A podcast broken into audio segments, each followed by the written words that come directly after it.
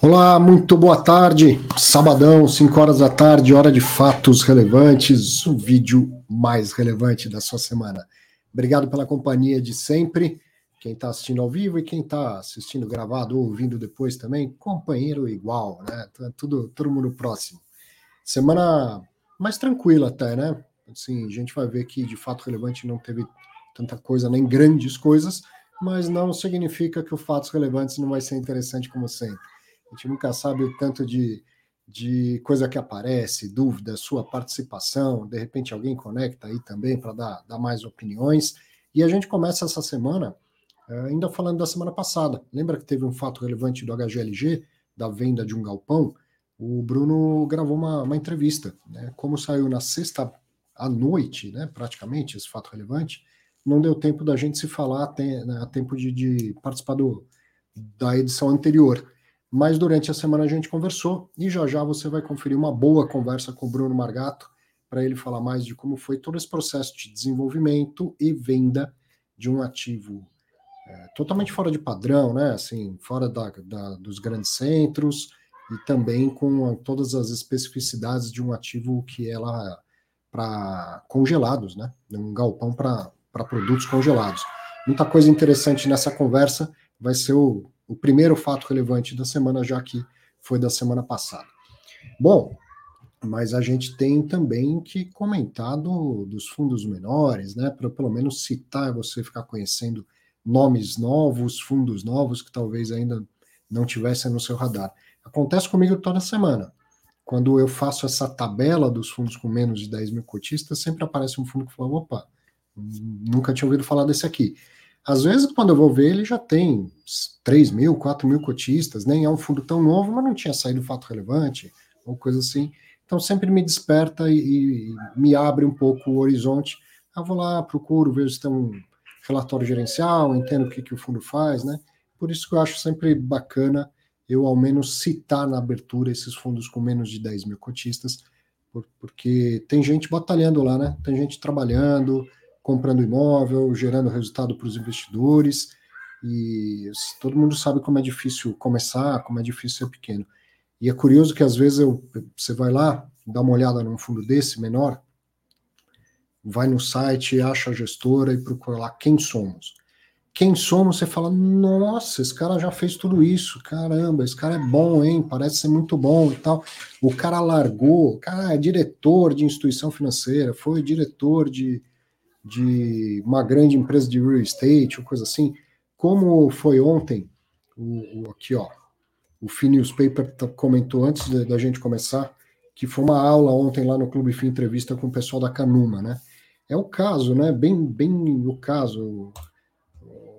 Weinstein, uma experiência de vida gigante, tanto em grandes bancos como numa grande investidora na Brookfield, né? Uma investidora internacional de imóveis. Felipe Vaz, também um cara super experiente mais os outros sócios, gente que larga posições de, de grandes empresas e, e, vai empreender, vai montar sua própria gestora. E aí o cara vai meio que para estaca zero, né? Assim, e agora, né? Quem, quem é essa gestora que eu nunca vi? Quem é essa pessoa que eu nunca vi?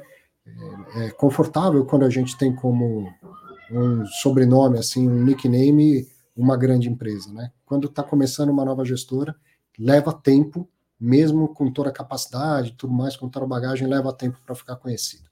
Então, por isso que eu gosto de, ao menos, citar aqui os fundos com menos de 10 mil cotistas que divulgaram fatos relevantes. Se eu fosse resumir todos, aí ia ficar também demais, para mim, para você e tal, mas eu faço questão de, ao menos, citá-los. Então, ó, vamos a eles. Estou falando tudo isso porque eu espero que desperte a sua curiosidade também, né? No dia 14, dos fundos com menos de 10 mil cotistas, no dia 14 teve o LP, LP11, que é o Lago da Pedra, tem dois cotistas. Teve também o XTED 11, que é o V2 Edifícios Corporativos, que tem 4.247 cotistas. Grande Slav que eu preciso, estou te devendo uma resposta, né? Preciso te responder a mensagem, vamos bater um papo sim. Também no dia 14, o BIM 11, que é o Bril Multi Estratégias, que tem 6.210 cotistas o EGAF11, que é o Ecoagro Fiagro, tem 1.755 cotistas.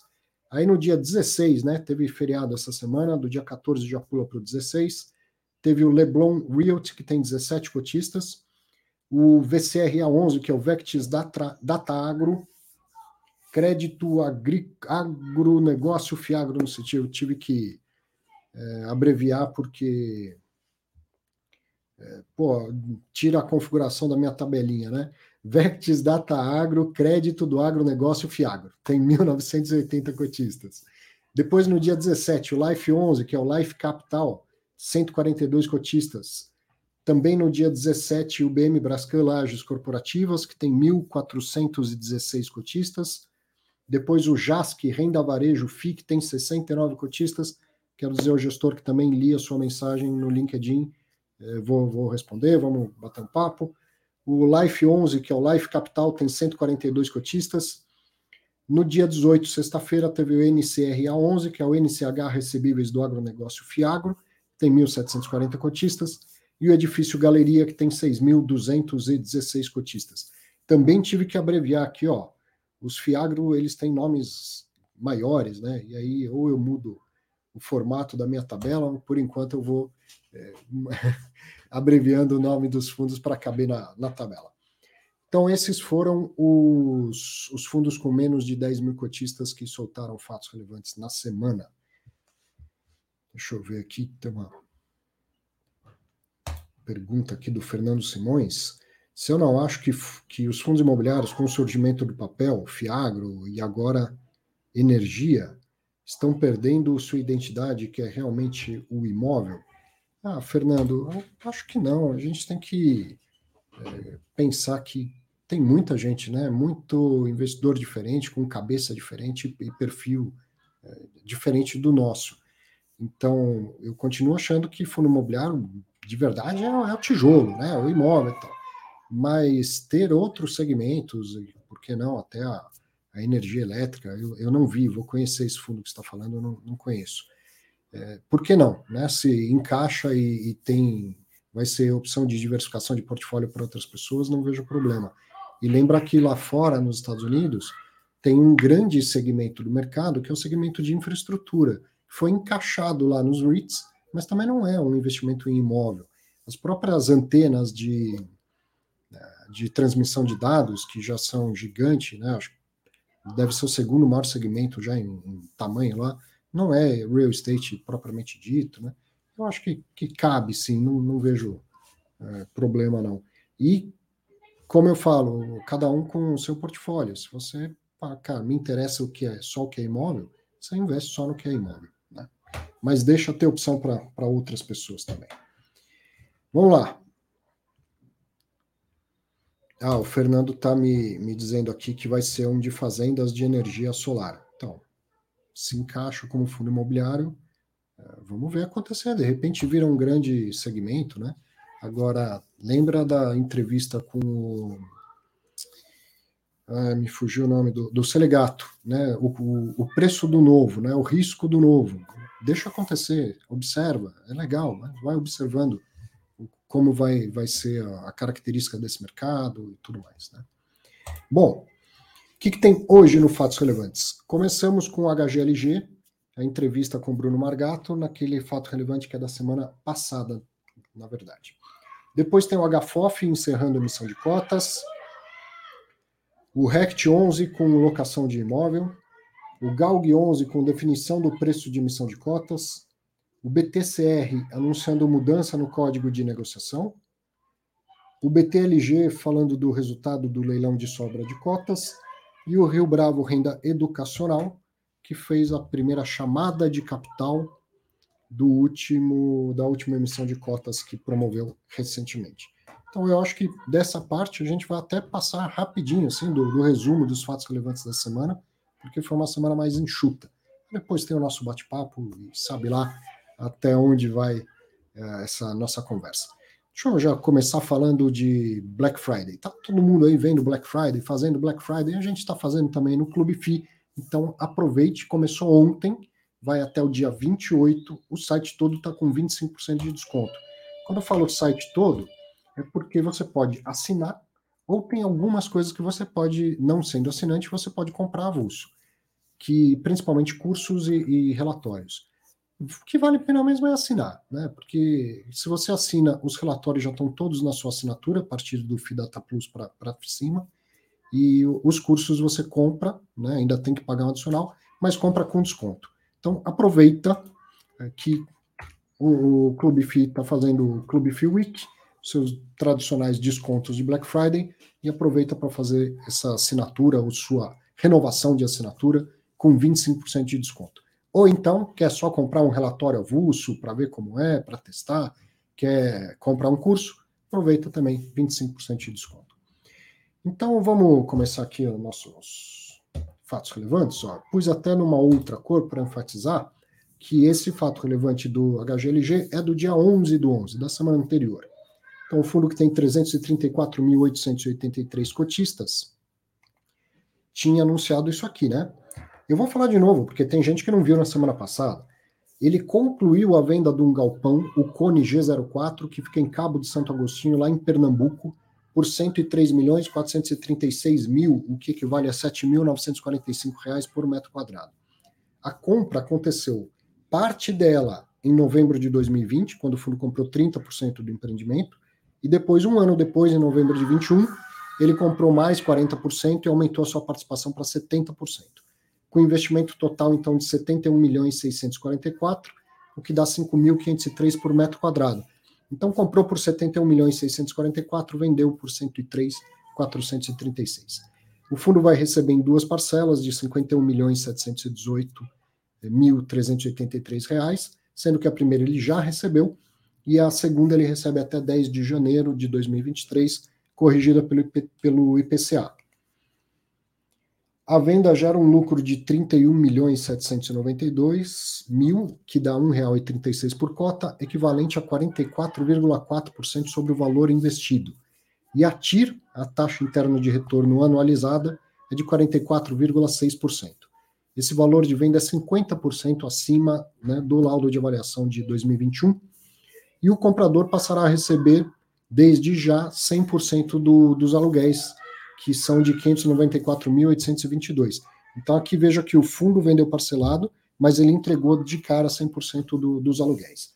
E aí em azul aquela continha que eu sempre faço, esse lucro que ele está realizando equivale a 45 meses de aluguel e uh, o preço da compra leva um cap para o comprador de 0,52 ao mês ou 6,9 ao ano.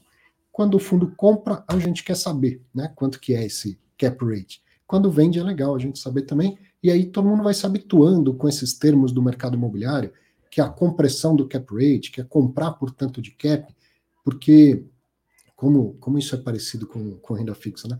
É o inverso, assim, cap alto significa comprar barato, cap baixo significa comprar caro, ou vice-versa, vender, né? Se, ah, vendi por um cap baixo, significa que eu vendi bem, vendi por um preço alto. Ah, vendi por um cap alto, então o meu preço foi espremido, eu vendi por um preço baixo. Então, cap rate e preço é inverso, né? É, é um, inverso do outro. Que nem na renda fixa, PU e taxa. Né?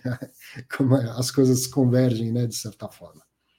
O Regis está perguntando se travou, então pergunto eu. Vocês estão me vendo e ouvindo normalmente aí? Ou está travado? Aqui aparentemente está tudo normal.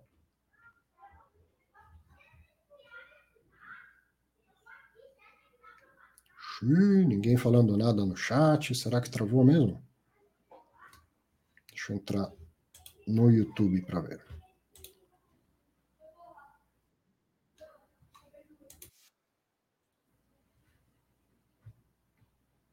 Normal, né? Agora estão chegando as mensagens que está tudo normal. Maravilha. Obrigado. Então vamos, vamos dar sequência com ouvindo o Bruno Margato, né? Eu vou colocar aqui o, a conversa que tive com ele quinta-feira, eu acho. E você vai notar um corte bem grosseiro, assim, ele está falando, de repente, você percebe, opa, esse vídeo foi editado. Foi, por mim, por isso que o corte é grosseiro desse jeito. Mas não é nenhuma censura, nada que ele falou que não deveria falar, nada disso. A gente estava gravando, ele estava pelo celular, e aí entrou uma mensagem, um WhatsApp, alguma coisa assim, e acabou tirando o celular dele da câmera, ficou tudo preto, e pra, pra... aí voltou, a gente continuou a conversa numa boa, ficou uns 30 segundos nessa, nessa quebra aí de tela preta, que eu consegui sozinho fazer um corte. Mas como não é a minha praia, ficou um negócio bem, bem tosco. Mas para você não precisa ficar 30 segundos perdendo com uma tela preta. É, então, deixa eu compartilhar aqui o, o vídeo.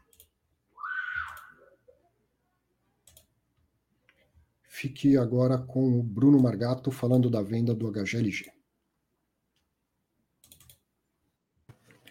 O Bruno Margato faz negócio sexta-feira à noite, aí tem que gravar na semana seguinte para explicar o fato relevante, né? Sempre bom ter você, Bruno. Obrigado mais uma vez pela participação. Olá, Arthur. Boa noite aí. É, bom, primeiro desculpa porque sexta ficou um pouco tarde demais aqui. Já estava um pouco cansado. Eu também tinha uns compromissos familiares aqui. A gente não conseguiu fazer e se encontrar. O dia seguinte é, foi feriado também, né? É, então a gente não conseguiu fazer no, no timing certo aqui. Já não é a primeira vez, né? A gente já fez alguns FRs aqui, eu e você, de sábado, já fizemos de sexta, nove da noite. Nove da noite. Dessa, dessa vez não conseguimos. Mas tudo bem, estamos aqui, acho que um pouquinho de delay aí, mas é bom para dar um pouco da, da nossa cabeça aqui para o investidor. Ah, mais uma bela operação, né? Uma, uma boa venda de um, de um desenvolvimento. Falei, pô, você a gente tinha conversado sobre isso no GRI, né? Você desenvolve, você assume um risco, então você não paga um prêmio por risco, porque você assume esse risco. E aí, quando tem uma saída, você consegue fazer um belo resultado e, e, e diminuir até o risco né, do, do portfólio como um todo. Né? Exato. É, para a gente foi bem icônico esse, essa venda. A gente começou esse processo lá em 2019, né, de desenvolver dentro da HGLG, colocando um pouquinho, obviamente, mais de risco dentro do fundo, mas a gente, a ideia era sempre expor aí no máximo 10, 20% do fundo, não muito mais que isso. A gente nem chegou perto disso, acho que o máximo de exposição que a gente teve foi em torno de 10 mesmo, no pico. É, a gente já fez um primeiro desinvestimento, né, que foi em extrema, foi mais rápido, né, foi um, um desinvestimento bem curto, onde a gente comprou um terreno, aprovou e, e acabou que vendeu em cinco meses e fez um bom retorno também para o fundo. E agora esse segundo desenvolvimento que foi lá em Recife, né, junto com o pessoal da Cone, é, a gente conseguiu aí sim cumprir o ciclo completo, né, do desenvolvimento, né, onde a gente comprou o terreno, fez as aprovações, projeto, desenvolveu o projeto junto lá com o pessoal, é, fizemos a obra, contratamos construtora, é, todo o processo competitivo, é, alugamos o galpão e, e agora, de fato, a venda. Então, assim, esse foi um ciclo que acho que o investidor vê completo do, do desenvolvimento e a gente foi noticiando tudo em relatório, passo a passo. É, acho que deu para o pessoal acompanhar bem o risco. E aí, obviamente, está agora o retorno, né? todo o risco assumido pelo fundo, mitigado aí por, por tudo, todo o nosso trabalho aqui de, de acompanhamento. É, e o investidor tendo um retorno, né, o fundo como um todo, um retorno nesse investimento na casa de 45% de TIO, né, que na nossa visão, puta, muito positivo. Se você pegar pares né, nossos aqui, ou mesmo de companhias abertas, é difícil você ver retornos nesses níveis. Né? É, extrema foi um, um, ponto fora da curva, né, que a gente conseguiu uma tira de infinita, um tiro, não infinita, né, mas uma tira de 200, 200%, né, mas aí foi um, um, negócio muito atípico. Aqui não, o ciclo completo mesmo, né, onde a gente uhum. fez todo o processo e, e, e gerou a liquidez no momento difícil de mercado, que acho que isso vale ressaltar também. É, a gente não está vendendo o ativo no ponto ótimo do, do vamos dizer assim, da, da curva, é, olhando o cenário, né, e olhando até a precificação de ativo, poderia esperar para vender, é, mas o, o, momento é super positivo para fazer liquidez, então é sempre esse, esse balanço, né? Uhum. É, espero mais para vender num, num, momento um pouco melhor, ou vendo agora num momento que está ruim, mas eu consigo reinvestir muito bem também, é, e ter liquidez também hoje é, é super positivo. É, então, esse trade-off a gente estudou bastante e, e, achou que o momento era, era muito bom para a gente trazer a liquidez para dentro do fundo e, e dar mais retorno para o investidor, é, num momento como esse, né? Juros altos, etc. Então, acho que foi super positivo pelas, pelos dois lados. Né? Portanto, e esse era aquele galpão que era refrigerado? Isso. Também tem esse complicômetro a mais, né? Então, vamos dizer assim, dos desenvolvimentos de galpão, esse é o mais complexo, né? É, a não ser que você faça galpão de dois andares, que, que também hoje em dia já, já existe, não no Brasil, né? Mas fora do Brasil uhum. já tem alguns estudos sobre o assunto, é, até demais, né? Andares no Japão. É, aqui ainda a gente não tem, então assim, o galpão frigorificado, que é o nosso caso, não é, não é nem refrigerado, é frigorificado, é um, é um frigorífico mesmo. É, é o mais complicado mesmo, é o que congela, né? É o que, que mantém a temperatura de congelado, né? exatamente. É, o que, que muda nas especificações técnicas, Margarida? Ah, tudo. Sempre, piso, é, tudo piso, muda? Piso é, piso é outro, é, o reforço no piso é completamente diferente. Você tem que fazer um, um baita reforço para o piso aguentar é, uma temperatura de menos 20 graus aí, não é trivial. Então é, é, é um piso bem parrudo. É, e aí você montar toda a câmera frigorífica na, na, no, no, no, galpão todo, né? Que tem um custo uhum. elevadíssimo de, de estrutura mesmo, né? Tanto civil quanto estrutura do, do, do, do frigorificado. Então é, é, super complexo, é uma engenharia bem mais complexa do que um galpão normal, até o time de construção é um pouco maior também, porque você tem que, depois de fazer o galpão com todas essas complexidades que eu já falei, você, te, você tem que botar todo o maquinário, né? É um outro contratado, né? Não é, não é a própria uhum. construtora, então é, é bem mais complexo. E, e, esse galpão ele não foi um BTS, né? Ele foi um especulativo. Vocês tomaram a decisão de, de fazer um frigorificado porque achava que era isso que, que a região demandava. Sim, exatamente. É, não só lá, mas tem, tem uma demanda por frigorificado grande em vários pontos do país. Por, por ele ser mais complexo e mais difícil de fazer, tem menos oferta né, desse tipo de imóvel. Uhum. Então, normalmente esses imóveis, inclusive, são feitos em regime de BTS mesmo, ou as próprias empresas fazem, né? É, as empresas que, que precisam disso. É, e a gente vendo essa demanda, o, o, próprio pessoal da Cone, né, que, que foi nosso parceiro nesse desenvolvimento, trouxe é, essa demanda que tinha na região.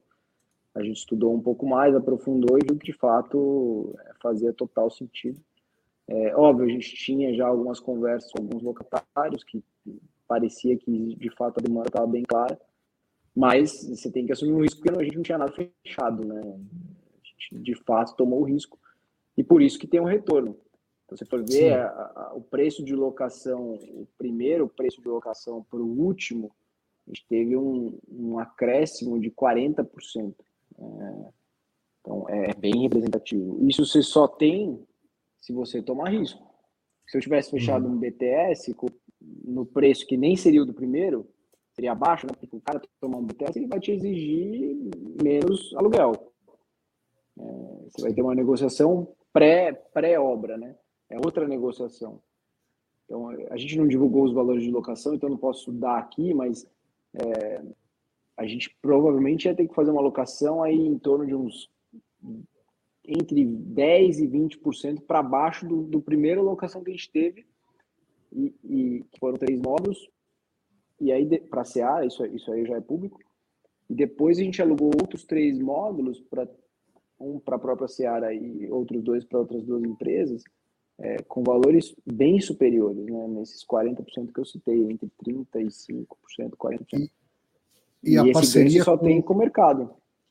A parceria com a Cone foi muito importante nesse processo, né? Porque eu lembro que eles tinham um earnout lá e conseguiram atingir o, os objetivos Exato. e tal, até receberam um valor a mais, né? Dizer, me parece que foi uma parceria que gerou valor para os dois, né? Total, 100%. É, o que, o que a gente falou, assim, é, na nossa visão, a gente tem que ter um parceiro regional é, para fazer um desenvolvimento. É, uhum. Não faz sentido a gente aqui, como área, desenvolver um galpão logístico sozinho em Recife e tomar 100% do risco. É, não é esse o nosso play de desenvolvimento. Nosso play é, de fato, ter um parceiro é, em determinadas regiões e caras que a gente consiga fazer, de preferência, né, ter uma continuidade, né, que é o caso lá em Recife. Então, nossa uhum. ideia, inclusive, é, é de fato continuar a parceria com, com o pessoal. É, a Cone teve todo um, um, processo de reestruturação também nos últimos anos, fez um, o complexo logístico lá é, é, de primeiro mundo, muito bem feito.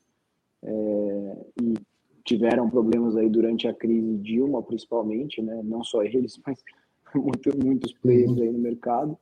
É, e, e, agora se reestruturaram e no fim, assim, é, esse aqui é um marco para eles também, né? Porque é um uhum. marco de voltar a desenvolver dentro do, do complexo que eles criaram lá em 2000, 2007, se não me engano, que começou todo o projeto, etc.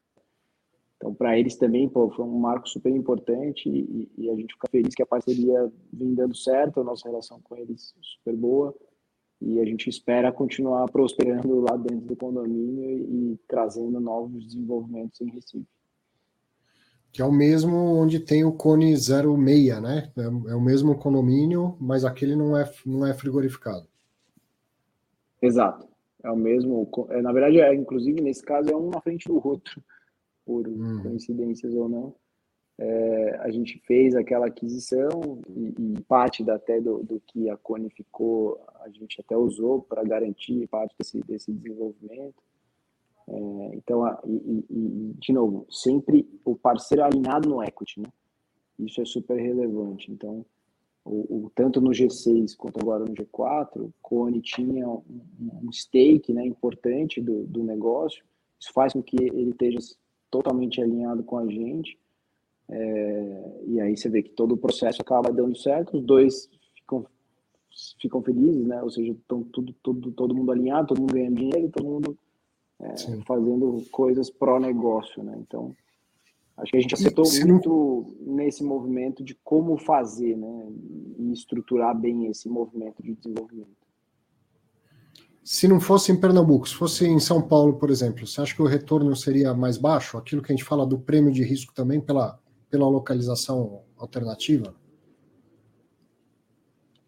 Difícil dizer, viu, Arthur? Acho que tem um pouco de prêmio, mas acho que boa parte desse retorno ele veio mais pelo timing é, uhum. do desenvolvimento.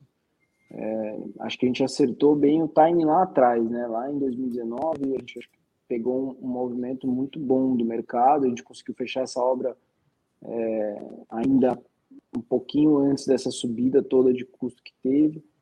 É, isso também nos ajudou bastante nesse retorno. Então, de novo, acho que vale mais o timing aqui nessa história do que ser Recife ou São Paulo é, no negócio. E acho que a gente acertou muito no frigorificado também. Tinha, de fato, uma demanda represada. Então, acho que a gente acertou o produto e acertou uhum. o timing. É, acho que isso compõe a maior parte do retorno. Óbvio que por ser Recife tem um pouco mais de retorno também, é, mas em logística eu diria que isso é, é, pouco, porque o custo de construção, seja em São Paulo, seja em Recife, seja onde for, é, é marginal a, a, diferença de um lugar para o outro.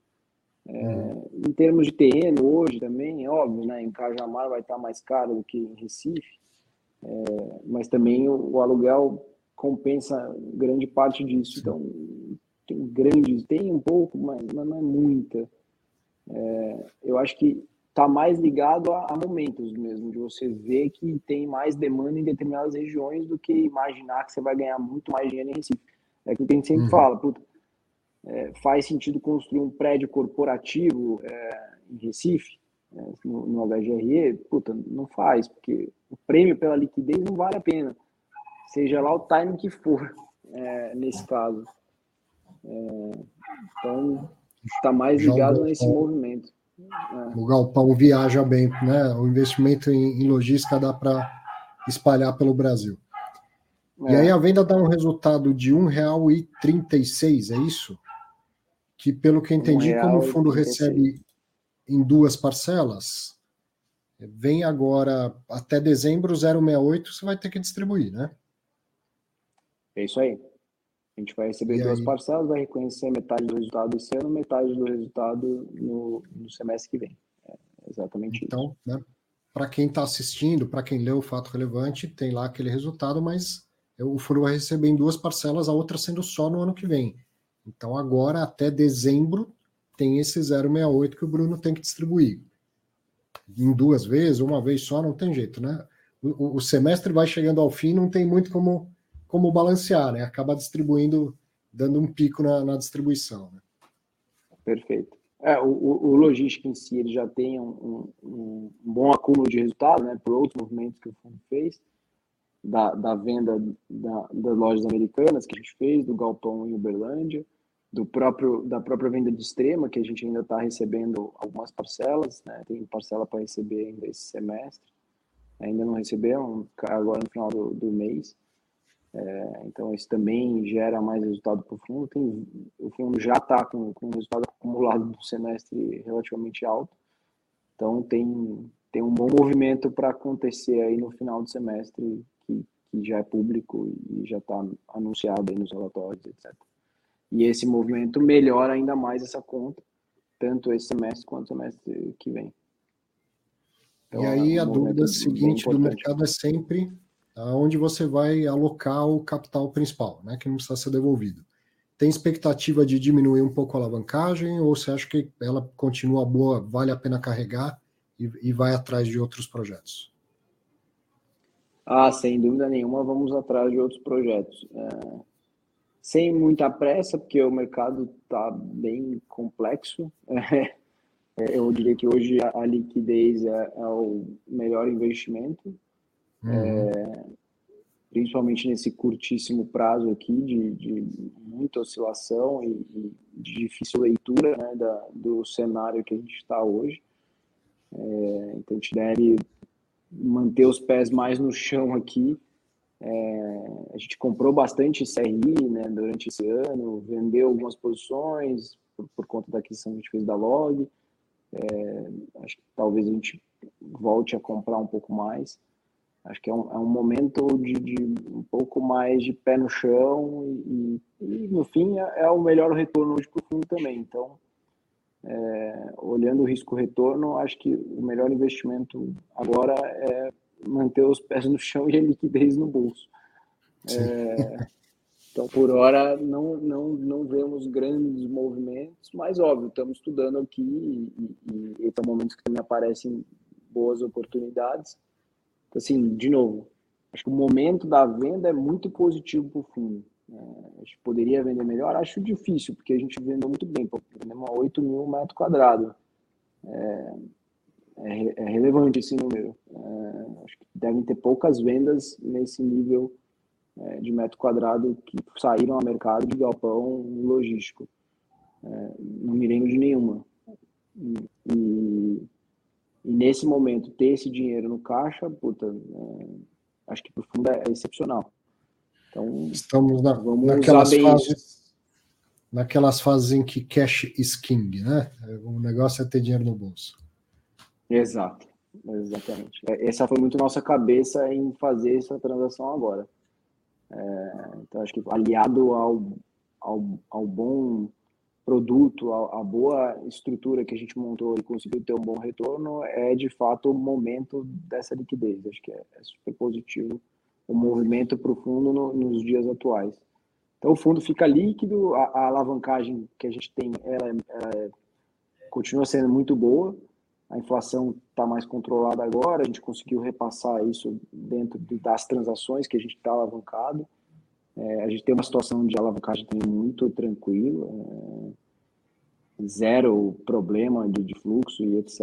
Pelo contrário, o fundo é super líquido, a gente está com 400 milhões de caixa, é, com posições líquidas também de fundos, assim, como olhando aí, assim, aquele momento que você consegue tomar decisões frias, né? Não precisa tomar decisões uhum. quentes.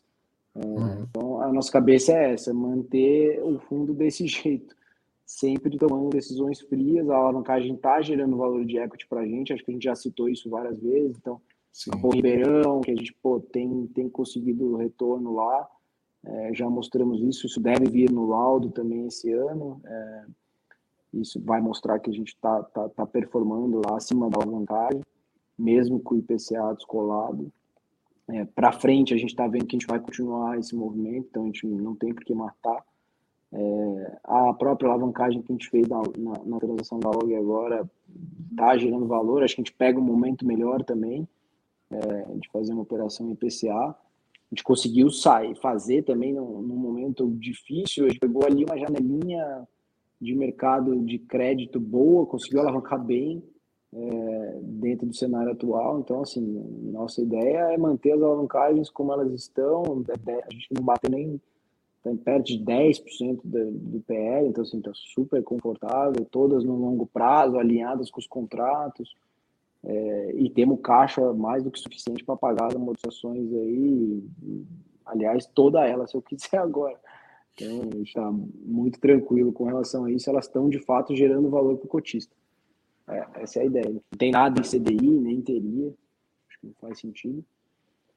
É, e aí não tem pressa, né? Você fica com dinheiro é, bem remunerado no caixa e, e com toda né, a munição para aproveitar boas oportunidades se o mercado é, oferecer. Né? É isso, exatamente. Maravilha. Obrigadão, parabéns pela venda. Belíssima, boa noite aí, como a semana passada. Boa. Obrigado. Obrigado. Um Valeu, abração.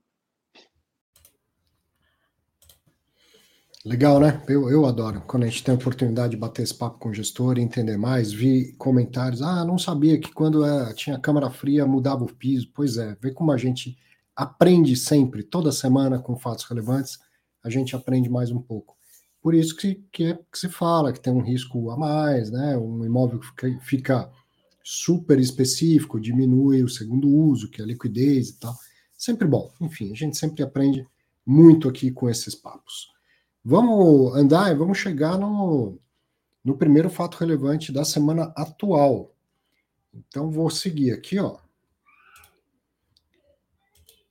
No dia 14 do 11, o Red Top FOF 3, que é o HFOF 11, administrado e gerido pela Red, fundo que tem 68.412 cotistas, divulgou que encerrou a sua 13ª emissão de cotas, tendo captado apenas 1 milhão e 41 mil reais.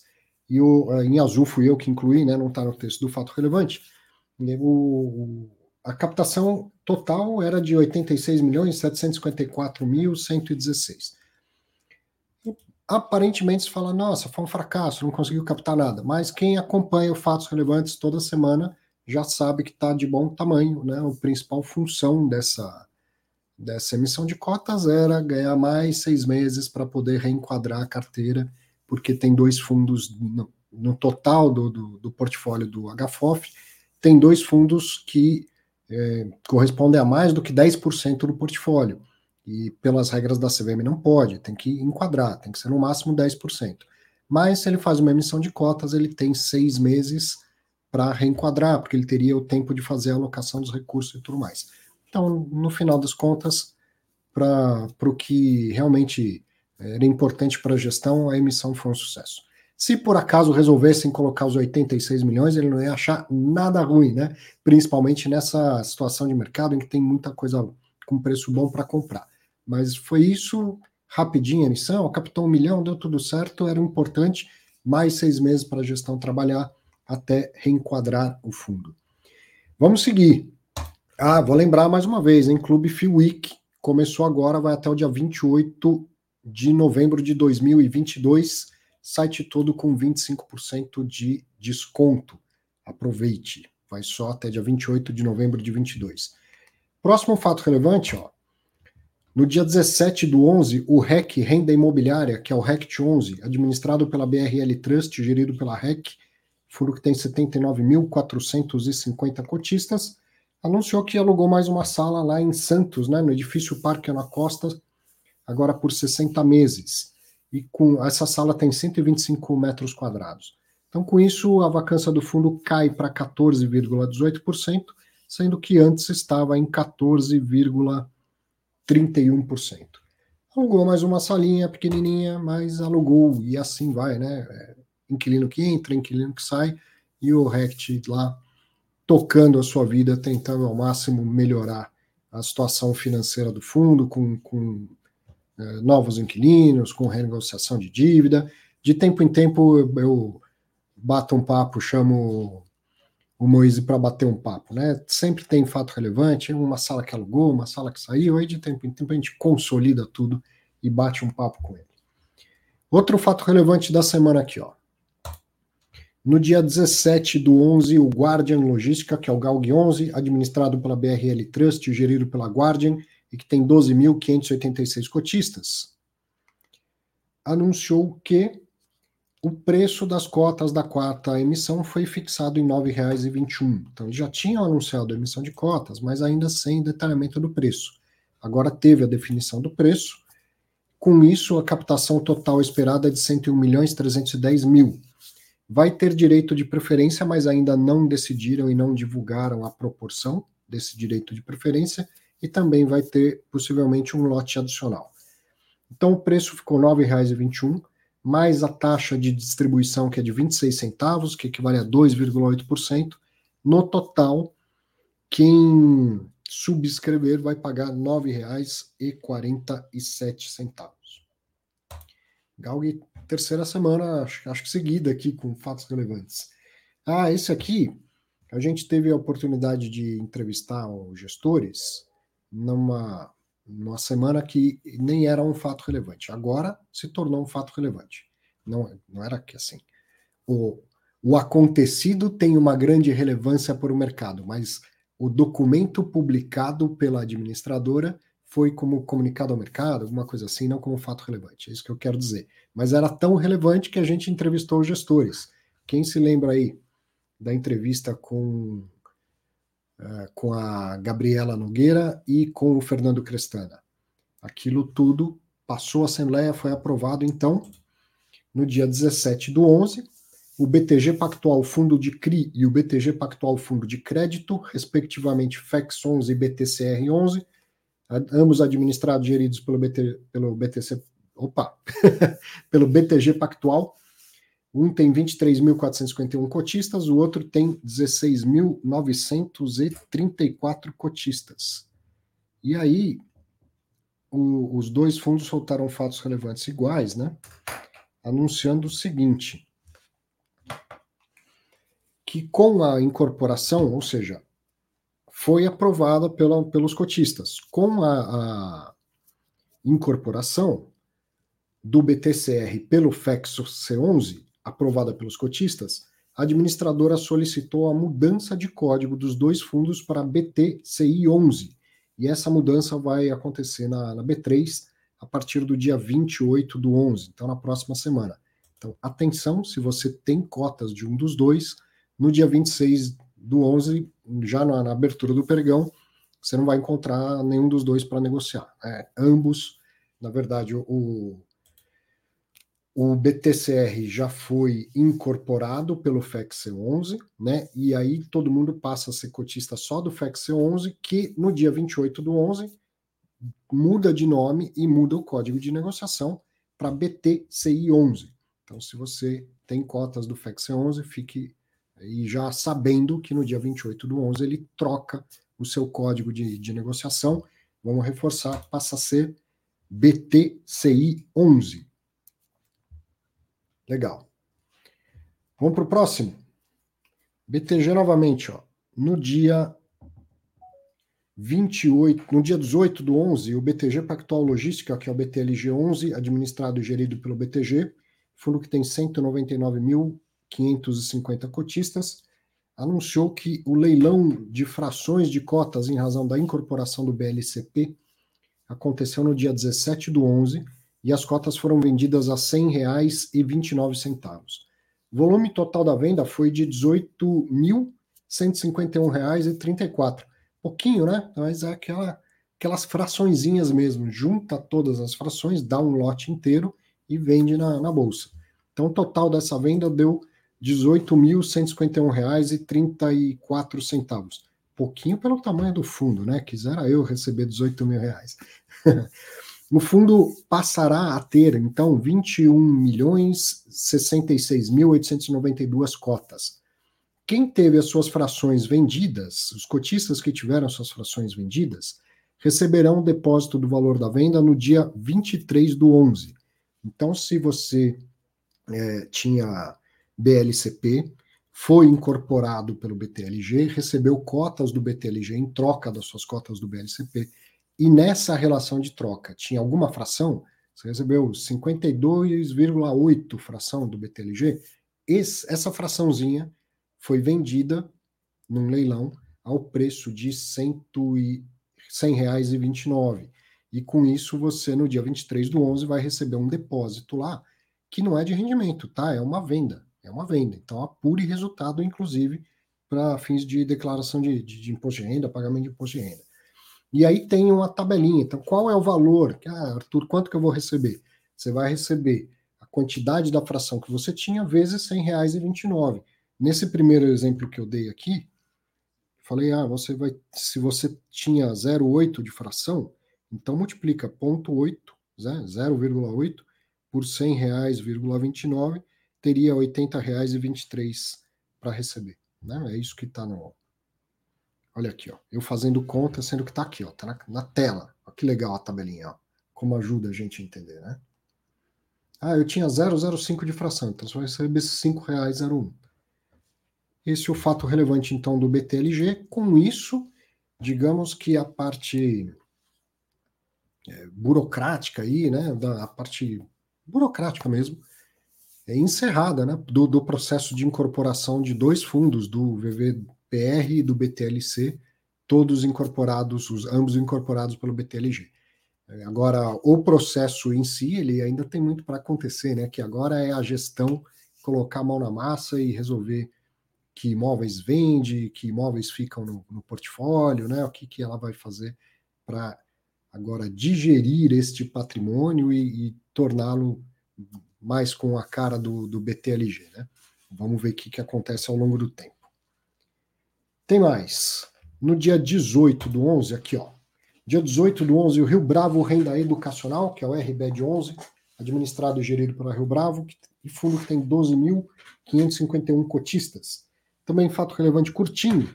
O fundo vai fazer a sua primeira chamada de capital da quarta emissão de cotas no valor de R$ 8.117.929,08.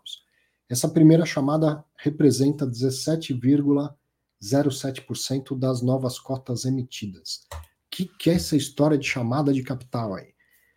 Você sabe que o fundo ele não pode vender cotas à prestação.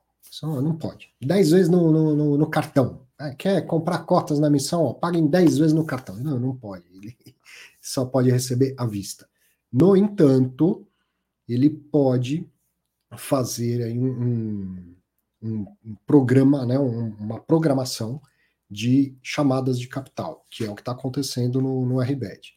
Ele vende a cota à vista, mas o recebimento ele não precisa se dar todo de uma vez. Ah, Arthur, não é a mesma coisa? Não, não é a mesma coisa eu vou lá e me comprometo. Então, digamos que eu fiz uma reserva lá e eu tenho que, né, eu, eu queria comprar 100 mil reais do, de, de cotas nessa emissão do, do RBED. Eu estou comprometido, eu tenho que pagar por isso. E aí, como o fundo não vai fazer uma alocação imediata nesse, desse capital, ele fala, tá, então eu vou te chamando capital ao longo do tempo. Tá, eu tenho, agora eu preciso de tantos milhões de reais. Então ele avisa, primeira chamada de capital. Esteja preparado, porque eu não vou te avisar com uma semana antes, com um mês antes. A hora que eu chamar, você tem que estar com o dinheiro no, no bolso. Tá? Então, por que, que eu estou falando não é a mesma coisa que vender a prazo? Porque eu não estou falando, olha, entra aqui no, na emissão, que eu vou fazer 10 chamadas de capital, uma por mês, sempre no dia 18. Cara, não tem isso. Esteja pronto. A hora que eu chamar capital, o dinheiro tem que estar aqui. Né? Então não é a mesma coisa do que vender a prazo, tá? Tanto que a CVM permite que isso seja feito. Onde normalmente isso acontece? Que acho que não é o caso aqui no, no RBED, mas onde normalmente acontece a emissão com chamadas de capital? Quando o fundo vai desenvolver, né? Então ele pensa, cara, eu preciso de 200 milhões para construir o imóvel. Aí o investidor fala, beleza, estou disposto a, ser cotista e investir. Só que esses 200 milhões, você não vai pegar eles e, e investir tudo agora. Né? Então, você vai arrumar o terreno, fazer a documentação, depois começa a fazer a fundação, depois tem a tal da curva S das construções. Você não vai precisar desse dinheiro todo de uma vez. Então, é, por que, que eu vou desembolsar para você deixar esse dinheiro no caixa do fundo para ir usando ao longo do tempo? Vai me mostrando que a obra está andando e a hora que, então, né, chega a hora de dar o próximo passo na obra, precisa de mais dinheiro, você faz uma chamada de capital que eu vou lá e aporto mais dinheiro. Tá?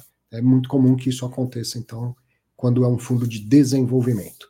E aí é o que está acontecendo no, no RBED, não no caso, não que seja o caso de um desenvolvimento, mas o caso das chamadas de capital. Por que, que a administradora, a gestora e o, o, o investidor dessa emissão, né, que foi o vendedor daquele último imóvel, por que, que eles combinaram de fazer via chamada de capital? Não sei, mas só estou te explicando o conceito da chamada de capital, certo?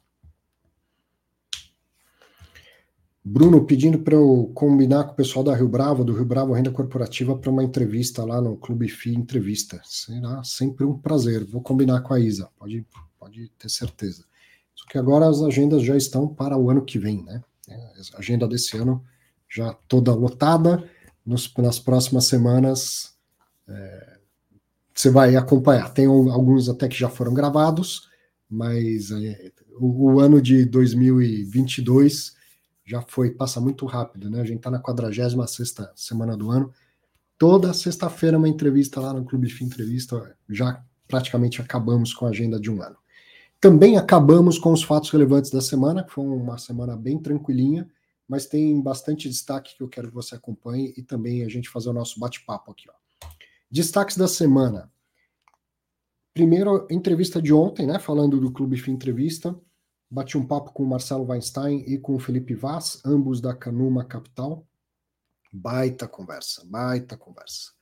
Foi uma que eu terminei falando, olha, assista de novo, assista três vezes, porque foi uma aula ali de, de gestão, de estudo sobre real estate, né? Eles estão colocando no mercado um fundo multi-estratégia, então é mais do que um FOF, é um, um fundo que vai comprar cotas de outros fundos, mas vai comprar ações, vai comprar debêntures, vai comprar de tudo, inclusive tijolo.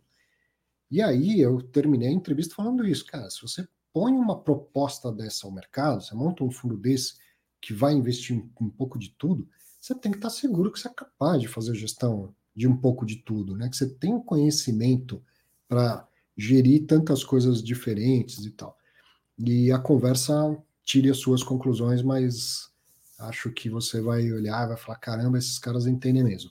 E, e independente disso, se é para você é, investir no fundo ou não, tem muito para aprender lá. Tem um estudo muito legal que eles mostraram, que eles estavam usando no Roadshow, que diz assim: investir no, no real estate, né? Por que investir em imóveis no real estate e por que agora? Olha que legal. Por que ter fundos imobiliários no seu portfólio, imóveis de uma maneira mais ampla e por que agora. Isso foi uma grande aula. Assista o Clube Fim Entrevista de ontem. Quem assistiu aí eu já, já sei que gostou. Ah, isso aqui foi bacana, hein? Clube Finews, meu destaque da semana do Clube Finews, a gente fez um levantamento simplesinho, mas, cara, essas coisas muitas vezes ajudam tanto a destravar um entendimento para as pessoas. Fui lá e, e, peguei, ó, fundos imobiliários pagam 800 milhões de reais para investidores na semana. Sabe que a maioria dos fundos imobiliários deposita no dia 15. Né? Aqui, o pessoal da turma do fundão, que já é PHD em fundo imobiliário, está cansado de saber isso. Quem está chegando agora como investidor, investidora de fundo imobiliário, vai reparar que a maioria dos fundos, que às vezes você só tem um, né? Aí compra mais um, mais dois, tal, então, tem uma carteira de cinco fundos imobiliários, quatro depositam no dia 15. Só um que deposita lá para o dia 20. Tá? Então, isso você vai notar que a maioria dos fundos depositam a grana mesmo no dia 15. E aí, a gente estava na semana do dia 15, levantamos quanto de fato entrou no bolso das pessoas. Uma coisa é o que eu recebi de rendimento, você e tal, mas quanto que cada fundo pagou e entrou no bolso das pessoas? Você já, já tinha pensado nisso? Sim, tinha noção que era esse montante? 800 milhões de reais só nessa semana, não é o mês inteiro, mas na semana do dia, do dia 15 que concentra a maioria da, dos pagamentos. 800 milhões de reais entraram no bolso dos investidores de fundos imobiliários essa semana. Legal, né? Agora eu vou ficar aqui acompanhando isso todo mês e torcendo, assim como a gente ficava torcendo, pô, é, quando que vai ter um milhão de cotistas, né? Agora acho que mês que vem a gente já vai ver 2 milhões de cotistas. Eu vou ficar torcendo para semana do dia 15, em que eu vou falar assim: os fundos distribuíram um bilhão de reais em rendimentos. Né? Vamos, vamos começar a acompanhar isso aí. Semana do dia 15 é, é uma semana sempre especial. E aí, ó, perguntaram aqui se alguém foi às compras. O Adilson perguntou se alguém foi às compras. Eu fiz essa pergunta até por causa da matéria. Leia essa matéria no Clube Finews que ficou muito, muito legal. Eu vou compartilhar minha, minha tela aqui.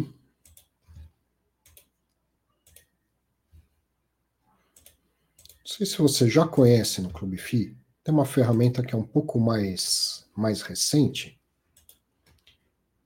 Você vem aqui no ó, fundos imobiliários, enquetes. Que legal. Ó. Enquetes. Você pode responder as enquetes dos que você achar interessante, pode lançar uma enquete também.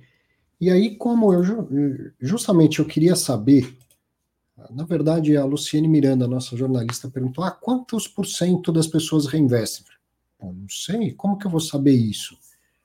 Aí eu falei: pera lá, não sei, mas vamos, vamos descobrir, pelo menos né, com, com uma rápida enquete. Lembrei da, da ferramenta enquete no Clube FI e fiz essa enquete, pedi para as pessoas responderem isso. Ó. Vou clicar aqui essa primeira. O que você faz com o dinheiro que recebe de rendimentos dos seus fundos imobiliários? e elaborei esses quesitos. Deixa eu aumentar para ficar melhor na sua tela. 116 pessoas já responderam. Se você quiser responder, ainda dá, ó, deixei para 25 do 11. Elaborei esses quesitos. Ó, um, eu reinvisto totalmente. Dois, reinvisto totalmente, mas não em fundo imobiliário. Primeiro, é reinvisto totalmente em fundo imobiliário. 35% das pessoas reinvestem tudo em fundo imobiliário. Dois, reinvisto totalmente, mas não em fundo imobiliário, totalmente em outro tipo de investimento. 6% das pessoas fazem isso. 3. Reinvisto totalmente, sendo parte em fundo imobiliário e parte em outro, outros investimentos. Então, a maioria dos cento e pouco que responderam fazem isso. 43,10% das pessoas reinvestem parte em fundo imobiliário, parte em outra classe de ativo. 4. Reinvisto parte e gasto parte 9,48% das pessoas responderam isso. E 5, gasto todo o valor, é um complemento da minha renda, 6% das pessoas responderam. Então a gente pode dizer aqui que é, dá para a gente juntar esses itens 1, 2 e 3, 35 mais 43, 35 mais 43 mais 6, 84% das pessoas que responderam reinvestem totalmente os seus rendimentos. Alguns só em fundo imobiliário, alguns em fundo imobiliário e outros ativos, e alguns só em outras classes de ativos. Mas 80 e tantos por cento aí reinvestem. E a outra parte, quase 10%, reinveste uma parte gasta outra. E tem 6% que devem ser principalmente quem já está aposentado, né? Que complementa a sua renda. Então gasta tudo porque é um complemento da renda o, os fundos imobiliários. Legal, né? Não sei se você já conhecia essa ferramenta enquete, é bem bacana, dá para fazer um, um, umas coisas bacanas. E aí a gente aproveitou e colocou isso também na, na reportagem lá do Clube Finews sobre o, tudo que foi distribuído. Olha o infográfico que legal, ó. Ué, aqui. Desses 801 milhões que distribuíram na semana, o fundo que mais distribuiu foi o KNCR11, 61 milhões e 125 mil reais. Então eu não estou falando aqui de dividend yield, se foi mais rentável, menos rentável, estou falando, ele distribuiu X reais por cota, peguei aquilo e multipliquei pelo número de cotas. Então no total deu 801 milhões, sendo que só o KNCR11 foi responsável por distribuir 61 milhões e 125 mil reais. O VSEC 11 foi o que menos distribuiu de maneira global, 24.466 reais. E por cota, então isso aqui é o total, o montante total distribuído em reais. Agora, quando divide isso por cota, quem mais distribuiu por um, cada uma cota foi o RB, RBRM11, que é um fundo de desenvolvimento da RBR, deu um, um rendimento de R$ 2.891 por cota. O olho gordo, fundo de desenvolvimento, a cota custa sei lá quantos mil a mais e não vai achar que distribui tudo isso todo mês, certo? Vai entender o que é cada fundo. Não é só porque distribuiu dois mil reais que fala, nossa, eu quero comprar esse fundo. Né? Presta atenção no, antes de, de investir. E o que, o que menos. Ah, o segundo maior, né? Foi, foi o BBFI11B, que distribuiu R$ 26,88, porque esses 2.891 foi totalmente outlier, totalmente fora da curva. E do outro lado, os fundos que distribuíram menor valor por cota foram o SCPF11 com um centavo e o DLMT11 que também distribuiu um centavo. Eu gostei bastante de ter feito esse levantamento, é uma coisa simples, mas que eu tenho certeza que ajuda muita gente a entender. Ao invés de falar, ah, foi tanto, o yield foi tanto, o rendimento foi de X centavo. Quando a gente muda, dá a mesma informação, mas de uma outra perspectiva, ajuda muito as pessoas a entenderem também. Curti muito esse, esse papo. Fala. Pode falar. Ah, vem aqui. Peraí. Dá um oi para todo mundo. Vem cá. Já que você veio, ó, dá um oi para todo mundo. Ó. Oi. Tem 351 pessoas te vendo, te vendo agora. Dá, dá boa tarde para as pessoas. Boa tarde. ah, minha filhota veio pegar uma folha de papel. Tá aqui, ó, nessa gaveta.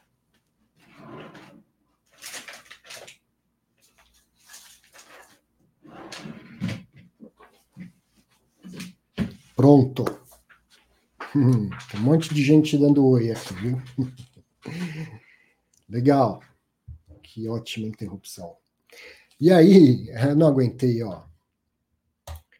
Considerando que dos 800 milhões, só o KNCR distribuiu 61 milhões 125, eu não sou o filho da mãe, mas essa eu não aguentei. Não fui eu que fiz, que eu não, não, não tenho a mãe. Pedi pro.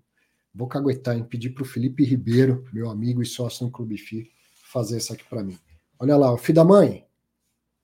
Essa você vai ter que me dar os créditos, hein? Flávio Canho, que nem o, o Silvio Santos, distribuindo dinheiro para a galera aí. 61 milhões de reais depositados no dia 16 para os cotistas do KNCR, né? Legal para caramba. Outro dia eu perguntei para um, um, gestor, né? Porque a gente fica feliz como investidor, é dia 15 vai entrar dinheiro. E o gestor ficar feliz de depositar esse dinheiro? Imagino que sim, né? Não é uma experiência que eu tenha, porque não sou gestor, mas deve ser muito legal também, né? Você tá lá batalhando justamente para isso e, que é a hora que tangibiliza para todo mundo, né? Para o investidor e para o gestor também. Ele pensar, olha, quanto dinheiro eu tô pagando para os meus cotistas, que será, né? Que eles vão fazer com esse dinheiro?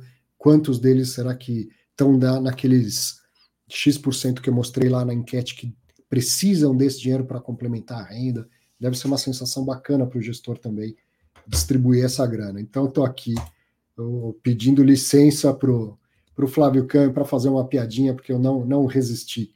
E parabéns pelo, pelo fundo, pela gestão. Aí. O, o humor é sempre bacana, quando de forma respeitosa, lógico.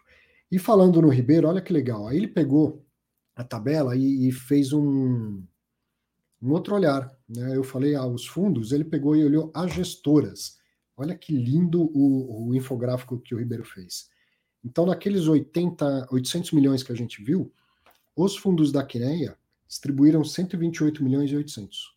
Disparado, então, a gestora que mais distribuiu né, dinheiro. Veja, isso não é rentabilidade, não é yield, é dinheiro. De 800 milhões que foram depositados nessa semana, 128 saíram dos fundos da Quineia. Depois disso, veio Credit Suisse, com 73,9 milhões. Depois a XP, com 60 milhões e 200. BTG Pactual, com 55 milhões e 400. Red, com 41 milhões e 400. E a RBR, com 35 milhões e 400. E todas as demais somadas, 70 gestoras, 406 milhões de reais. Somando tudo isso, dá os 800 milhões que, que a gente falou.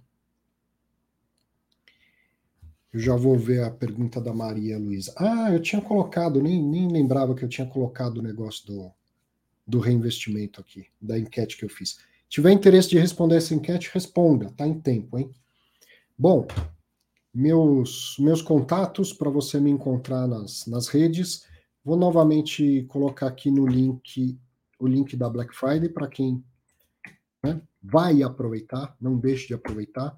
E se você está vendo gravado, tem, tem na descrição aqui do vídeo do, do YouTube, tá bom? Ou clubefi.com.br, clica lá em qualquer compra até o dia 28 do 11, vai estar tá com 25% de desconto. Não precisa de um link específico, tá? Aproveite a Clube Week. Bom, vamos para uma sessão aqui de perguntas e respostas e, e cara a cara, hora de um bate-papo. Deixa eu ver uma pergunta. Maria Luísa Matar perguntou o seguinte: por que, que no o gráfico do CC611, o Canuma Capital Multistratégia, tem um gráfico linear e um único preço a 102,14? Vou dar uma olhada nisso, Maria Luísa, mas provavelmente porque ele não teve negócios ainda, né? Eu, como de costume, coloquei lá no fórum do Clube FI, ó, quem quiser mandar perguntas para o gestor e tal, ninguém mandou, primeira vez que ninguém mandou, porque o fundo ainda tem poucos cotistas. Ele nasceu lá com pou, pouquinho de pouquinho dinheiro não, pouquinho cotistas. E agora ele já existia, então antes dele dele ir para a bolsa, ele já existia, um fundo, digamos assim, privado para poucos investidores e agora que ele está passando pelo processo de que a gente chama de pulverização, né? Falam assim no mercado financeiro, que é buscar ter milhares e milhares de cotistas. Então, com poucos cotistas, era um pessoal que não negociava, comprou e vai ficar lá por um bom tempo. E aí provavelmente não teve negócio. Deixa eu ver aqui. Eu estou abrindo o gráfico dele no, no Clube FI, mas é isso muito provavelmente é isso que eu estou te falando. Não tem é, histórico de negociação de cotas ainda. Deve ter saído um, dois negócios, poucos negócios com ele. Por isso que o gráfico ainda é linear. Né? Não é um normal como um fundo que tem bastante liquidez. Ao invés de eu olhar a cotação, uma outra forma é olhar os dados de liquidez. Deixa eu ver aqui se tem. Ó, volume financeiro médio diário é de 3.979 quase não, não saiu negócio ainda desse fundo. Teve 428 negócios, 400, teve 28 negócios só no mês de, de novembro. Então, provavelmente é por isso que o, o gráfico parece linear, porque ainda tem pouca gente comprando e vendendo. Bom, vamos lá. Mais perguntas e respostas? Posso já já soltar um link também para a gente bater um papo aqui. Ah, Lúcio, eu sei que essa pergunta seria super importante, você adoraria que eu te falasse ah, uma lista das gestoras essas, mas não, eu não posso falar isso por dois motivos. Primeiro que muito de, se eu tenho gestoras que eu confio e que eu não confio, lógico que eu tenho umas que eu não confio ou que eu, eu evito evitar, é, evito investir, mas é, é uma lista que é, é, muito pessoal, porque para chegar nisso tem um, um tanto de, de, experiência, tá, mas tem um tanto de, de, de algo qualitativo e, e, principalmente de, da minha opinião, por que não dizer dos meus preconceitos, né? que não posso, não, não seria certo eu falar para você, ah, só invista com essas e não invista com aquelas. É um processo que você vai, vai passar acompanhando o dia a dia, acompanhando as, as entrevistas, as opiniões das pessoas e formando a sua, né? Mas não, não tenho como eu te falar, ah, essas são as boas, essas são as ruins. É, fatalmente eu, eu, falaria alguma besteira em relação a uma, seja, seja das que eu considero boa ou das que eu considero ruim, e, e não, não, não tem porquê. Isso é muito pessoal mesmo, isso é muito mais opinião, não é quantitativo. Uma conta que eu te mostre como fazer para chegar e descobrir qual é a gestora boa, a gestora, gestora ruim. Isso é de olho no olho, de ouvir conversas, ouvir entrevistas, que você vai chegar nessa sua, sua lista aí.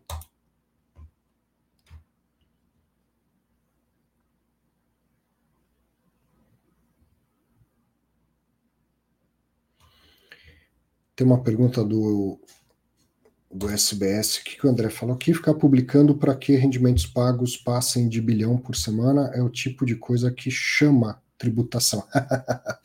o André, um monte de gente falou isso, cara, um monte de gente falou isso. É, é como se vamos esconder esse valor aí, senão assim ninguém ninguém olha para os fundos imobiliários. Né? Bom, o SBS perguntou aqui, não é bem a minha praia, mas se eu puder comentar o ajuste de preço da ação quando tem bonificação, eu agradeceria. Cara, é um ajuste, a bonificação é um provento como qualquer outro, só que em vez de ser um provento em dinheiro, é um provento em, em ações, né? E a, a ação bonificada, ela tem um custo atribuído a ela. Vai lá no fato relevante que fala da, da, da bonificação, você vai encontrar lá o custo fiscal atribuído às novas ações a de X.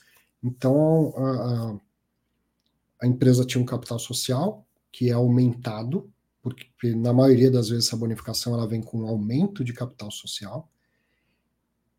É um, no, é um follow-on, tá? uma nova emissão de ações, que ela é paga com lucros retidos. Então, esse dinheiro é seu, acionista, você res, poderia receber em dinheiro em forma de dividendos extraordinários, só que ao invés de te pagar em dinheiro, a companhia faz um aumento de capital com emissão de novas ações, e pagar por essas novas ações com os lucros que estavam retidos. Tá? E aí ela te entrega ações ao invés de entregar dinheiro. Mas ela chega no valor fiscal atribuído pegando a quantidade de, de novas ações que ela emitiu, pega lá qual é o valor de lucro retido, divide pela quantidade de novas ações, você chega no preço dessas novas ações, ao valor atribuído a, a elas. Então você pagou por elas. Você não desembolsou dinheiro, mas você deixou de receber dinheiro, que poderia ter sido pago em dinheiro, em dividendo, para receber em ações. E aí é um provento, vai fazer o um ajuste no preço. A B3 vai considerar lá o aumento de capital para ajustar e também o, o valor que foi é, convertido em, em, ações, como se fosse um dividendo, tá? aquele valor fiscal atribuído. E aí faz um ajuste como se fosse o pagamento de um dividendo, por exemplo. Não sei se respondi a sua dúvida, mas acredito que sim.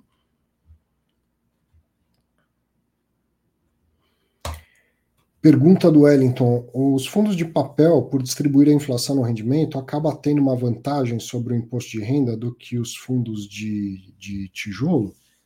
É, você pode considerar isso porque é, vai tudo, né? Assim, tanto a inflação quanto o ganho de capital distribuído como, como rendimento e você recebe isso tudo isento. Num fundo de tijolo, então você sabe que o fundo de papel ele é 100 reais a cota, vai ser 100 reais a cota daqui 20 anos, enquanto um fundo de tijolo, a cota tende a ter valorizado bastante, vai estar 150, 170, sei lá quanto. E aí, se você vende a cota, você paga imposto de renda sobre esse, esse ganho de capital. Então, entendi que é esse, esse o seu raciocínio. Então, nesse sentido, sim. Tá? Nesse sentido, sim. Você vai conseguir ter isenção tanto no, no que seria rendimento quanto o que seria ganho de capital, assim, né, da valorização do ativo do fundo. Como o fundo de papel ele te paga o que é lucro e o que seria a valorização dele pela correção da inflação, tudo isso chega isento de imposto de renda para você. Agora, num fundo de tijolo, a forma de, de fazer isso seria vender os imóveis e distribuir o lucro também como rendimento. Né? É uma maneira de fazer um ganho de capital que chega isento de imposto de renda. Mas isso você ficar dependendo do gestor fazer. Né? Se você resolver fazer vendendo as suas cotas com lucro, você vai ter que pagar imposto de renda sobre o lucro. Então, nesse sentido, sim, é, poderia dizer que é uma vantagem.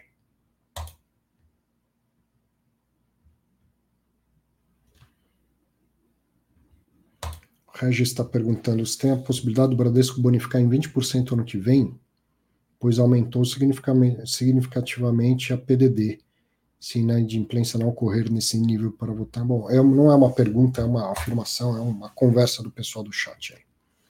Obrigado, eu concordo totalmente, Tatiana, ela é linda mesmo.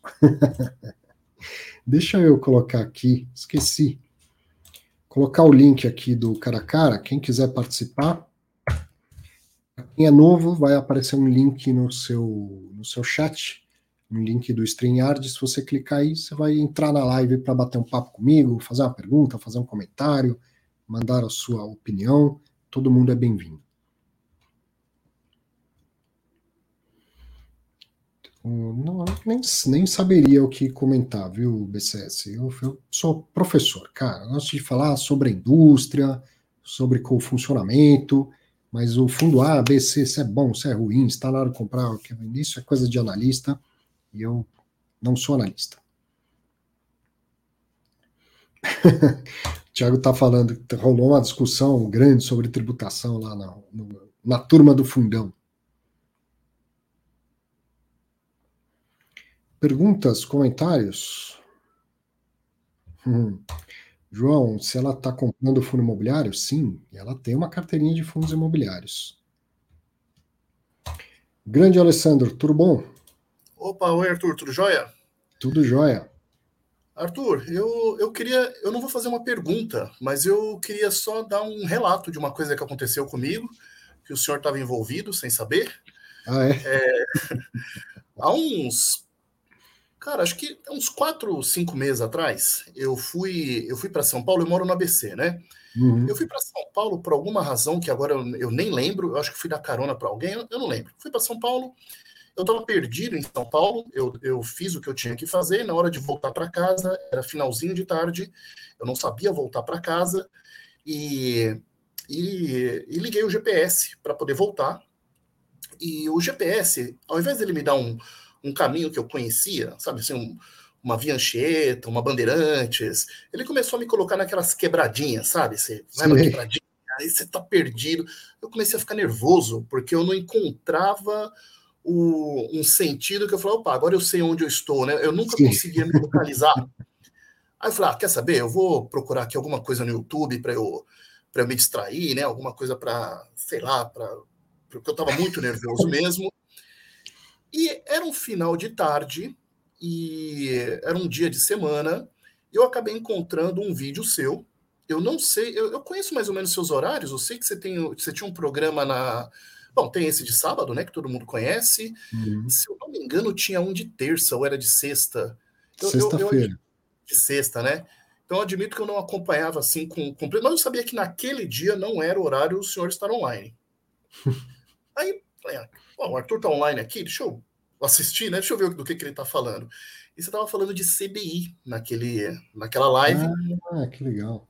Que não é um assunto pelo qual eu tenho grande interesse, mas eu falei, ah, quer saber? Deixa eu escutar aqui, né? Para me distrair. E, e aí eu comecei a escutar tal, sem muito, sem muito interesse, né? Ouvindo mais ou menos para ter alguma coisa para me distrair ali no carro. E eu e você, no, no, vídeo, você diz várias vezes, você fala assim, olha, se você quiser só entender como funciona isso, você assiste aqui a primeira parte do vídeo, aí a segunda parte é só para quem realmente quiser um entendimento maior do assunto, isso. mas pode assistir a primeira parte que já tá bom, e você vai falando isso, e, tá, bom, vamos lá, vou assistir esse negócio. Vou assistir não, né? Tava mais escutando, porque eu tava dirigindo, né? É, e, em um momento do, da, da, explicação, ainda da primeira parte, você dá uma explicação ali que você fala: olha, eu não expliquei para vocês que o rendimento era diário e que era de dia de semana e não sei o que lá e tal. Meu, chegou uma hora que sabe, sabe aquele meme do cara que foi. Caiu a ficha. Caiu a ficha. Eu falei, meu Deus, eu nunca tinha prestado atenção nisso. Que legal, cara. E aí o vídeo ficou tão interessante. Mas assim, meu, aquilo prendeu a minha, minha atenção de um jeito que eu fui para casa. Aí eu já não estava mais preocupado com o trânsito, já não estava mais irritado. Aquilo, não, de verdade mesmo, aquilo deu uma relaxada, sabe? De falar assim, caralho, olha que coisa interessante. Que legal. E, e aí, obviamente, aí eu assisti o, o, vídeo inteiro. Eu lembro que eu ainda cheguei em casa e aí eu já estava na segunda parte, né? E eu já estava assim, tão à vontade de estar tá dirigindo e com alguma coisa interessante para ouvir, que quando eu cheguei em casa eu nem desci do carro, faltava ali uns 15 minutos para terminar, né? Agora deixa eu terminar de, de ouvir isso aqui, porque é, foi muito interessante. Então, é, eu queria dar esse relato, porque você salvou a minha ida para casa naquele dia. E, e assim, eu, eu, sempre escuto você falando, ah, porque foi. É, quando você coloca um vídeo dos gestores, né? Uhum. Ah, aquilo foi uma aula, isso aqui foi uma aula. Amigo, aquilo foi uma aula. Aquilo realmente, olha, quem assistiu o vídeo lá, gente, é uma aula de verdade. Você se sente numa classe escutando o professor falando e, e entende o que está sendo exposto ali. É, foi, foi muito legal. Eu, eu, faz tempo que eu queria dar esse relato, né? Mas a gente fica meio assim os horários não combinam e, e, e, tal, mas eu só queria agradecer, viu? Porque esse dia oh, você salvou minha tarde. Fico muito feliz. É, é um vídeo que explica. Eu pus lá o nome quanto rende o CDI, porque eu queria explicar que o CDI é diário, né? Ele rende em dias úteis, porque toda vez que muda o, a taxa do Copom, a imprensa fala: ah, agora o seu rendimento, vai, seu investimento vai render 13,75 ao ano, e não vai, ele vai render isso ao dia e vai mudar ao longo do tempo e tal. E aí, como eu sou professor, eu sabia que eu ia me empolgar e fazer uma explicação longa. Por isso que eu pensei, deixa eu deixar claro desde o começo, para quem olhar e ficar com preguiça, que o, que o vídeo tem uma hora, que em 15 minutos, quem quiser ter um entendimento que já é, já muda a cabeça de muita gente, mas quem quiser entender rapidinho, eu entrego rapidinho. Depois, quem tiver interesse, que assista a aula toda. E ali a ideia era que fosse uma aula mesmo, viu, Alessandro? Mas, mas foi engraçado, porque depois eu assisti o vídeo de novo, e você, em vários momentos do vídeo, você dá essa explicação de que o rendimento é diário e tal, mas sabe que você vai, pelo menos no, no, meu contexto ali, eu estava ouvindo, mas não estava prestando atenção. De repente, quando você mostra a conta aqui, eu falei, ó, pronto, tá aqui, gente, é assim. Aí, puta, deu aquele estalo. E aí, até deixar uma dica, né, para o pessoal que ficou é, apreensivo com essa questão dos fundos que, é, porque não tinha inflação, é, por causa da, da, dessa zerada, né, dessa canetada que o governo deu para zerar a inflação, é, começou a pagar menos, assiste o vídeo e vai começar a entender, né, por que, que aconteceu isso, onde é que está o, o problema, né, e o pessoal vai deixar, ah, tá bom, agora eu entendi por que, que isso funciona assim e por que, que deve voltar, inclusive, né, é, em, é, em algum momento. Eu achei, olha, foi foi genial, viu? Foi genial. Até por mais vídeos assim, viu? É, é, eu sei que, se eu não me engano, aquele vídeo foi um. Eu acho que assim, foi fora, de, fora do horário, né? Fora da. Eu gravei, fora... não foi uma live, eu gravei aqui em ah, casa ah, e depois gravado. publiquei. Não. É, Falava gravar, olha, nem, porque para mim apareceu como se fosse assim: olha, tá aqui um vídeo para você assistir, vai lá e assiste.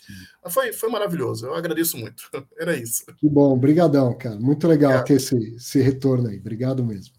Obrigado, um até abraço. mais. Sérgio tá por aí? Tô vendo só uma, uma tela preta. Não sei se você já conseguiu conectar. Ah, grande Sérgio. Tudo bom? Tudo bem. Como está, professor? Tudo em ordem? Tudo jóia. E você? Tudo certo. Primeiro vou contar uma, mas não ri da minha cara, hein? Por favor. Ó, eu, eu não fui no GRI por completa burrice, burrice mesmo. Eu falei assim, bom, vai virar o meu cartão daqui três dias, então eu não vou nem, eu compro, vai, daqui a pouco vai virar. Pois é, eu só esqueci que só se, eu só esqueci que gato, cachorro, passarinho, papagaio, periquito, todo mundo quer ir, só isso que eu esqueci. É, é. E, aí, e aí, quando eu entrei toda alegre lampeiro, às seis horas da manhã, sério, foi às seis horas da manhã, porque eu levanto cedo, trato da minha cadela guia, né? E, e liguei o computador e fui, falei, opa, beleza, virou, vou, vou, vou me inscrever lá. Não há mais vagas presenciais disponíveis. eu falei, caramba. e, e, e, ainda a esposa ainda pegou no pé, falou, tá vendo? É, por que, que não fez logo? Fica esperando. e aí eu fiquei vendo online alguns vídeos, né? Porque aí essa altura não, não, não, não deu. Eu acabei trabalhando, então vi alguns vídeos tipo, né, que, eu, que eu pude ver, né? Então nem consegui ver tudo. Mas tudo bem, serve de aprendizado. É, professor, eu queria falar duas coisas. Primeiro, voltar aquele tema velho que vira e mexe, ele volta à tona a história do, do, das, das emissões abaixo do patrimonial, que sempre uhum. tem uma gritaria danada. E olha, só colocando a minha opinião, eu não sou contra nem a favor. Como diz o outro, depende do que você vai fazer com aquilo. Sim. Né? É, é, é a mesma coisa. Vamos supor, se você tem uma casa e ela vale 500 mil, e aí eu digo a você assim, Arthur, eu te vendo uma outra. Olha, porque eu estou precisando, o negócio é muito bom. E aí você vai lá e avalia, olha, ela realmente vale 600. Aquela vale 600 e eu estou te vendendo por 500. Só que você não tem os 500 na mão. Você tem que vender a sua. E você vai ganhar 100. Se você tiver a oportunidade de vender em alguma coisa entre 450, é, sei lá, é, entre 400 e 500 para você sair ganhando e comprar a minha por 500, você concorda que você vai fazer isso? Sim. Sim. Agora, se você se você vai vender a tua pelo, por, pelo um valor menor do que ela vale para fazer sabe sei lá o que, realmente você está fazendo errado. Porque aí você não tem objetivo nenhum, não sabe o que vai fazer, então não faz sentido nenhum você, vender é, algo abaixo do valor que ele vale para é, para nada, vamos dizer assim, porque você não sabe não. o que você vai fazer, né? Então, eu pelo menos tenho essa visão, tá? É, é, é a emissão ela tem que ser o começo de uma história que termina com a alocação dos recursos. Então, Exato. Então, falar, se o cara vai emitir nem sabe o que vai fazer, a única coisa que justificaria ele fazer isso é ele emitir tão acima do patrimonial tá, uhum. tá, que ele tá vendo lá as cotas negociadas na bolsa com, sei lá, 50% de ágio. Então eu, você quis vender e eu comprei. O dinheiro uhum, saiu do meu bolso, uhum. foi para o seu, mas não entrou no caixa do fundo, né? Porque a gente está negociando isso. só no secundário. Aí ele fala, bom, se esses caras estão dispostos a pagar tudo isso pela cota, que pague uhum. para dentro do caixa do fundo. É isso. Eu nem, nem tenho o que comprar, mas é um desaforo tão grande que estão fazendo com o dinheiro deles que vão fazer esse uhum. dinheiro cair dentro do caixa do fundo, porque né, a qualquer coisa que eu compre vai dar, vai dar bom resultado desse jeito, porque a venda é muito acima do patrimonial. Ele faz uma venda muito boa de cotas. E aí ele compra um imóvel bom pelo preço que vale e tal, e já, já aumenta o rendimento. É, então a única coisa que, que eu entendo que justificaria, vou fazer uma emissão mesmo sem ter onde colocar o dinheiro, é uhum. o fato dele conseguir fazer uma emissão tão acima do patrimonial que ele tem que aproveitar aquela oportunidade. Exato. Do contrário, se ele fala, olha, eu vou emitir a, a, a X preço para comprar tal, tais ativos que espero gerem um resultado de X% ao ano, Tá aí, se, se o, a emissão vai gerar valor ao fundo e ao cotista, tanto faz se ela está acima ou abaixo do, do patrimonial. Agora, tem uhum. gestoras, né? A Red acho que é a mais, mais conhecida, que afirma a gente não faz abaixo do patrimonial de jeito nenhum. Então, uhum. né, assim, quero. Estou falando isso não para criticar a Red. Assim, eu acho que não, que não tem uma, uma importância tão grande, mas tem até gestoras que têm essa essa posição, né? abaixo do patrimonial de jeito nenhum. Eu tô com você, assim, se a alocação dos recursos levar a um resultado superior, porque talvez não seja claro para todo mundo, mesmo que eu não entre na emissão, uhum. se aumentar o rendimento do fundo, vai, vai aumentar para mim também. Claro, claro. Né? Mesmo que eu não entre na emissão. Então eu não vejo nenhum problema em fazer abaixo do patrimonial, se for para gerar mais resultado para o cotista. Né? É. É, e um outro ponto aí que você tocou de entrar ou não, ou não entrar na, na emissão é, é, é, um outro ponto. Eu vejo, eu acho que você deve ver muito mais do que eu, é, tem uma emissão, tem gente que entra em desespero. Né? Porque agora tem que entrar, tem que entrar, como é que eu vou fazer? É, é uma coisa assim. E aí, o cara tem que entrar ou não? Não sei, senta, pensa, raciocina, faz continha, né? Do, do tipo, olha, vem cá, você vai entrar, né? É, e aí, esse valor que você está é, adquirindo a cota faz sentido? Olha, você entende que o pipeline, que o, que o, o pipe que o gestor está propondo lá é, vai é, é coerente? Faz sentido? para você, vai trazer, ele está explicando, vai te trazer um, um, yield ou vai dar uma valorização na cota que te interessa, Ó, lembra bem que você não vai, você vai pegar o seu dinheiro, vai colocar nas cotas, e agora que a gente está com a Selic alta, né? Lógico, o pessoal vai pagar o CDI, não é tanta desvantagem, né? Mas até pouco tempo atrás, você punha o seu dinheiro lá, e aí recebia um CDI lá de, vamos dizer, 2, 3%, ou qualquer coisa mais do que a Selic, só que o seu, rendimento, seu yield era de 8. Né? Então, uhum. aí, continua sendo vantagem para você? Não sei, eu, eu, não, eu nem não fecho questão, tá, Arthur? Eu não sei. Sim. Pode ser que você diga, é sim, olha lá o, o pipe que ele está propondo. Claro que é vantagem. Ótimo, uhum. excelente. Né? Excelente, porque você não vai receber um yield até ele integralizar as cotas. Né? Então, foi feita essa conta, a pessoa fez. É, e eu vejo, às vezes, as pessoas não fazem, não, não fazem contas, é, não pensam a respeito, e aí dá aquela loucura de entrar ou de não entrar, é, sem um raciocínio lógico para isso, né? Eu, pelo menos, vejo muito isso, tá? É sempre caso a caso, né? Sempre caso a caso. Mas quando uma empresa faz um follow-on, ninguém fala tá acima do patrimonial da empresa, tá abaixo do patrimonial da empresa. Ela fala, uhum. vou, vou captar X bilhões e vou com isso rolar minhas dívidas, comprar uma nova fábrica, uhum. né, né? E aí as pessoas ah, falam, tá bom, eu vou junto, eu não vou junto, não ficam fazendo conta né, do agora, se é acima ou abaixo do valor patrimonial. Num fundo imobiliário, é, não é tão diferente assim, né? O que vai ser feito com esse dinheiro vai gerar resultado para o fundo e para o cotista ou não. Né? É isso. Se está acima ou abaixo do patrimonial, é, é menos importante né, do que olhar o todo, o ciclo todo, que é levantar recursos e, e, investir os recursos gerando resultado. Mas ficou aí esse estigma da questão do, do valor patrimonial.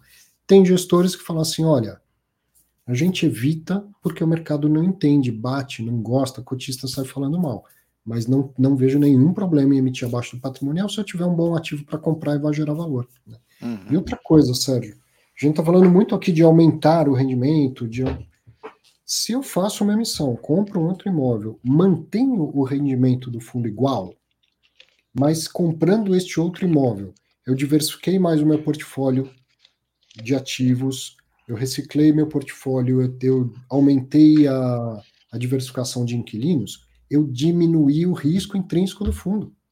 Sim, sim, sim. Então, também é uma outra visão. Retorno, né? Eu não aumentei o retorno, mas eu diminuí o risco, gerou valor para o cotista. Sim, é, é, uma, é uma outra visão extremamente válida. E aí, e aí, assim, aí como cotista, senta no, põe o chapéu do cotista e vê, isso é importante para você ou não? Eu penso que sim, mas não sei. Pode ser que você diga, não, serve para mim, não, eu vou é correr para outro fundo que tá, a cota vai subir, o yield vai subir, não sei, é uma avaliação sua, mas, mas eu acho extremamente válido. Eu, por exemplo, vamos supor que eu tenho lá X cotas, não sei quantas desse fundo, e o cara vai diversificar, vai melhorar, a, vamos dizer assim, o portfólio do fundo para mim, mesmo que não aumente em tese nada agora, ou, ou, ou dentro de um prazo relativamente curto, para mim é importante. Eu acho importante. Sim. Né? É, você sabe que eu estava comentando com o Felipe, Felipe é um outro amigo cego também, que, que é, também investe em fundos imobiliários. Eu influenciei o Felipe, uhum. tirei ele das opções e trouxe para os fundos imobiliários. salvou a alma do Felipe, Sérgio. Salvei a alma. é. E, e, e, eu estava comentando com ele, o, o Arthur, que é, tanto eu quanto ele, nas nossas discussões, a gente foi fazendo um processo de evolução. Uhum. Eu, pelo menos, vejo assim. Pô, a gente olhava, eu, eu comecei a comprar os primeiros fundos, eu nunca comprei aleatório. Sim. Eu sempre fui olhar, estudar. Ah, acertei tudo que eu estudei? Não, não, não acertei, né?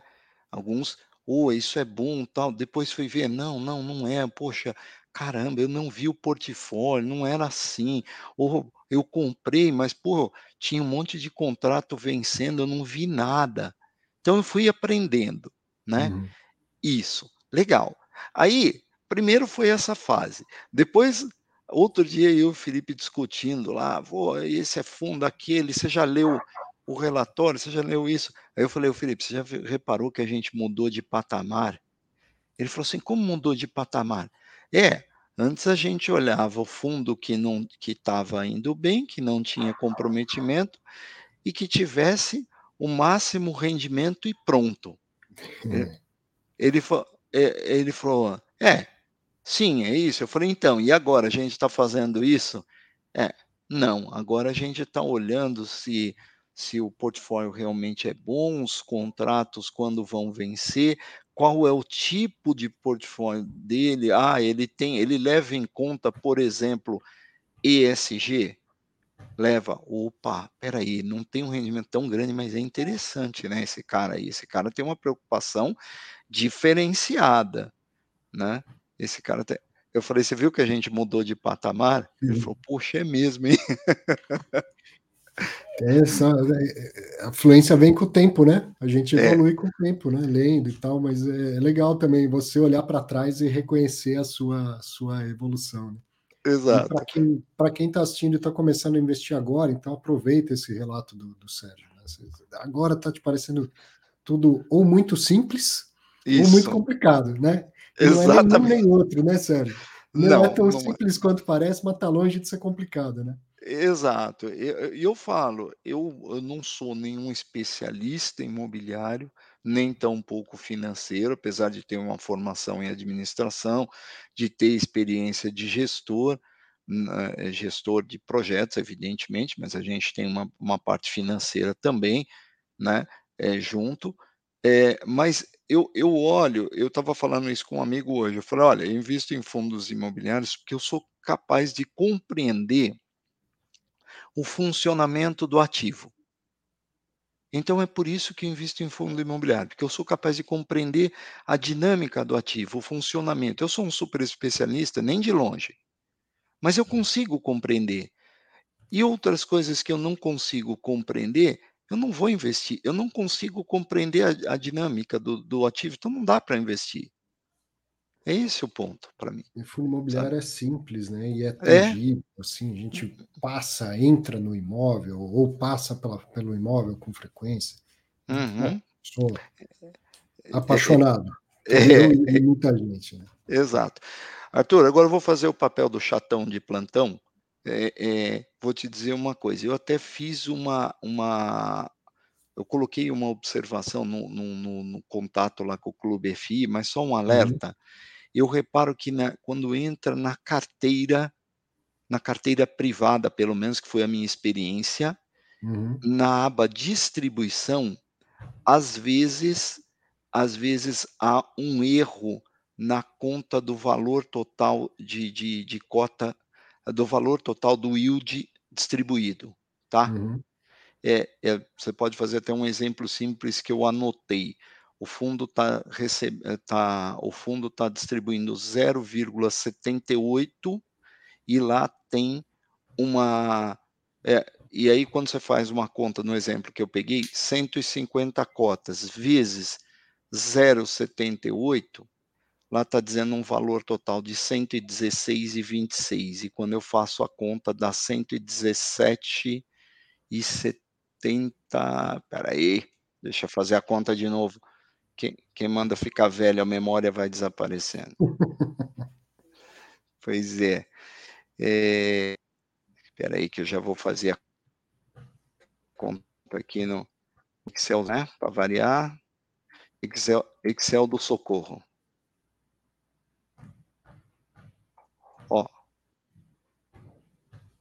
É, ele deu, ele, eu não pus decimais, mas ele dá mais um pouco do que 117. 117 e uns quebradinhos que eu não estou conseguindo fazer agora. Então tá dando uma, uma divergência de valores, tá? É, depois, se você avisar o pessoal de o pessoal Pode técnico deixar. lá. Vou, vou tá mandar bom? esse trecho do vídeo, inclusive, lá para o pessoal da, da tecnologia. Obrigado por, por avisar. Imagina. Arthur, uma coisa super simples de resolver que não tinha sido ainda anotado. Né? É, não é em todos os fundos, tá? Em alguns eu peguei casualmente é aquela coisa, né? Quando o camarada é chato, sempre pega chatices, né? então, eu peguei casualmente dois, dois problemas desse é, em dois fundos diferentes, mas também peguei a maioria correto, o valor uhum. correto. Você tá lembra legal? de um fundo desses que deu errado? que muitas A vezes... LZR. Alzirão. Alzirão, LZR11. Maravilha. É. Eu deduzo, aí vai uma dedução, né? eu deduzo que seja pelo fato de ter cotas não integralizadas, talvez haja alguma conta por trás aí que está dando hum. divergência, tá? Pode ser. Mas eu, eu mando para o pessoal de tecnologia. Agora, sabendo aonde tem um erro, fica muito mais fácil deles verificarem lá. Obrigadão, é, Sérgio. É, imagina, você sabe que esse pessoal de, de tecnologia sempre é culpado, né? Eu estou falando porque eu sou gerente de tecnologia. Arthur, tudo de bom, para variar um ótimo programa, né? É, pena eu não ter podido ir, mas o outro eu não perco a mão, pode deixar. Maravilha, e a gente bate um papo pessoalmente lá. Tá ok. Até Valeu, mais. Um abraço, Sérgio. Um abraço. Muito bom, cara a cara, é sempre muito legal.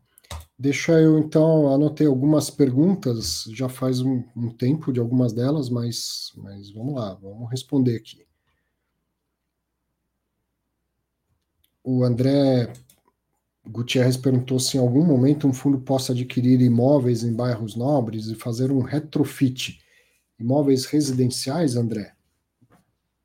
Se for imóveis comerciais, o HGRU já diz que tem, tem intenção de começar a fazer isso. Construção, retrofit, nem sempre necessariamente grandes imóveis, né? Residencial, acho que ainda leva um tempo para chegar nesse, nesse mercado, mas sempre tem uma, uma estratégia ou outra que muitas vezes, quando eu falei lá no começo do, do programa hoje, eu faço questão de falar o nome dos fundos que tem menos de 10 mil cotistas, muitas vezes ali tem umas estratégias que estão fora do nosso radar, às vezes o gestor nem quer mesmo ter 10 mil, 20 mil cotistas, pelo menos naquele momento do fundo, e que você vai ver tem, tem coisas acontecendo que a gente não, não sabia, né? Talvez já tenha gente que faça isso, isso que eu estou querendo dizer. Phineas Paper, o que aconteceria se o administrador e o gestor do XP Corporate Macaé pedirem substituição e nenhum outro tiver interesse? Ele pode ser fechado?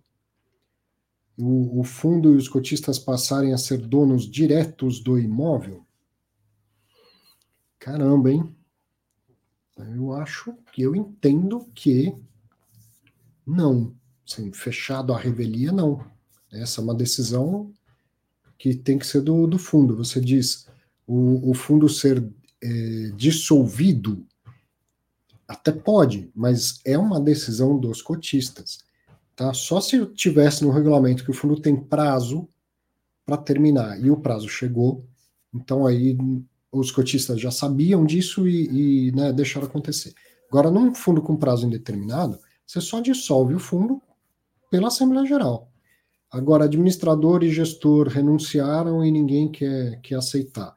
O administrador ele também não pode simplesmente renunciar antes de, de trazer um outro. E aí, se ele percebe que não está conseguindo, né, ninguém tem interesse, ele não quer continuar, ele vai chamar uma assembleia e falar: vamos vender esse imóvel, vamos acabar com o fundo. A assembleia vai ter que decidir isso. Aí a assembleia decide que não quer vender o imóvel putz, então ele tem um problema, porque ele quer se livrar, é direito do administrador renunciar, e não está conseguindo porque ninguém aparece. Aí ele vai ter que chamar a CVM para ajudar nessa situação, né? Simplesmente dissolver o fundo, eu acredito que não. Tá?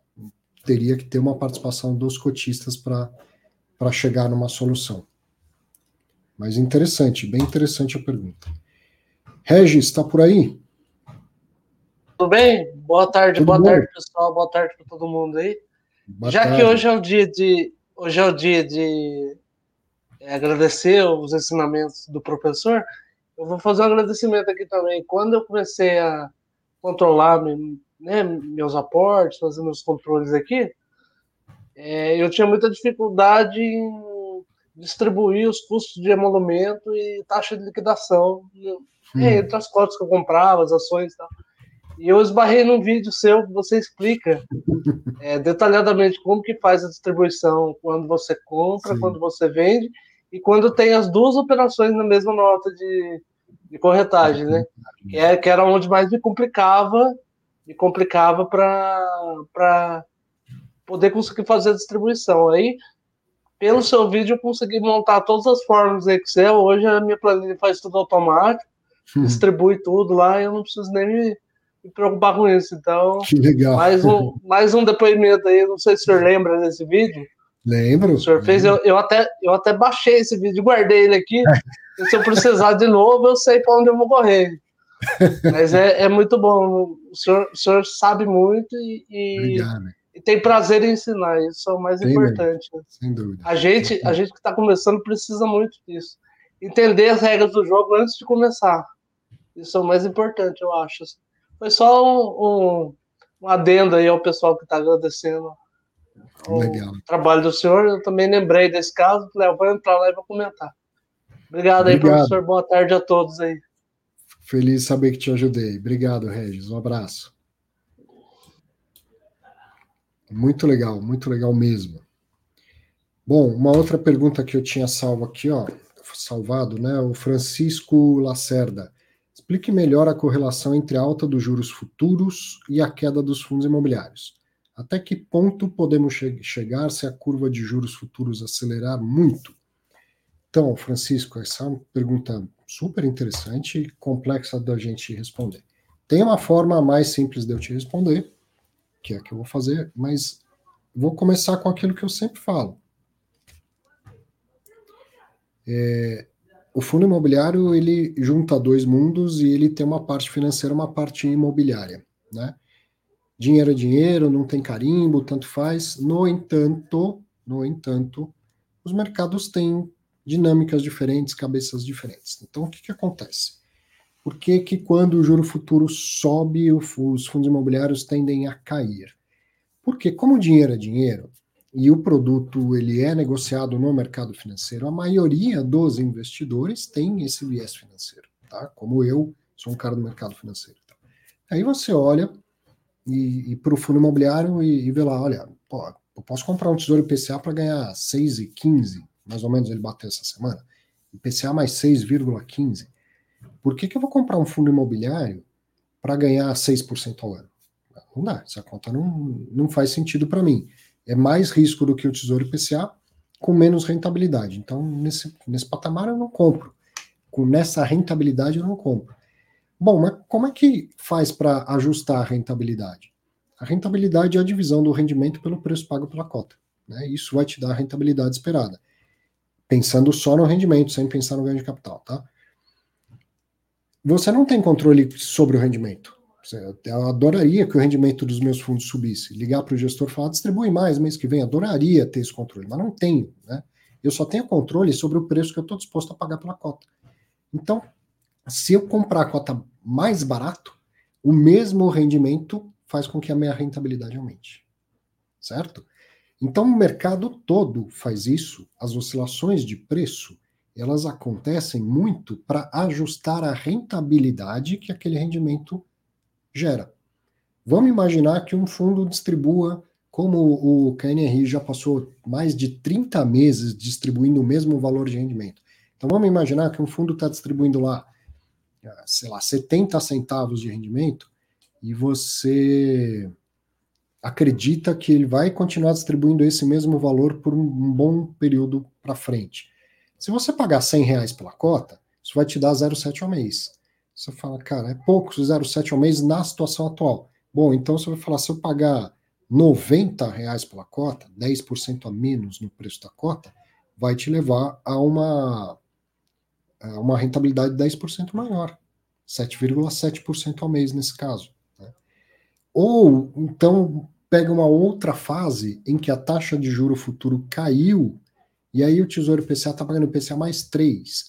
E aí o fundo está distribuindo 70 centavos por cota. Se você compra ele a 100 reais, dá 0,7 ao mês, multiplica por 12, isso vai dar quanto?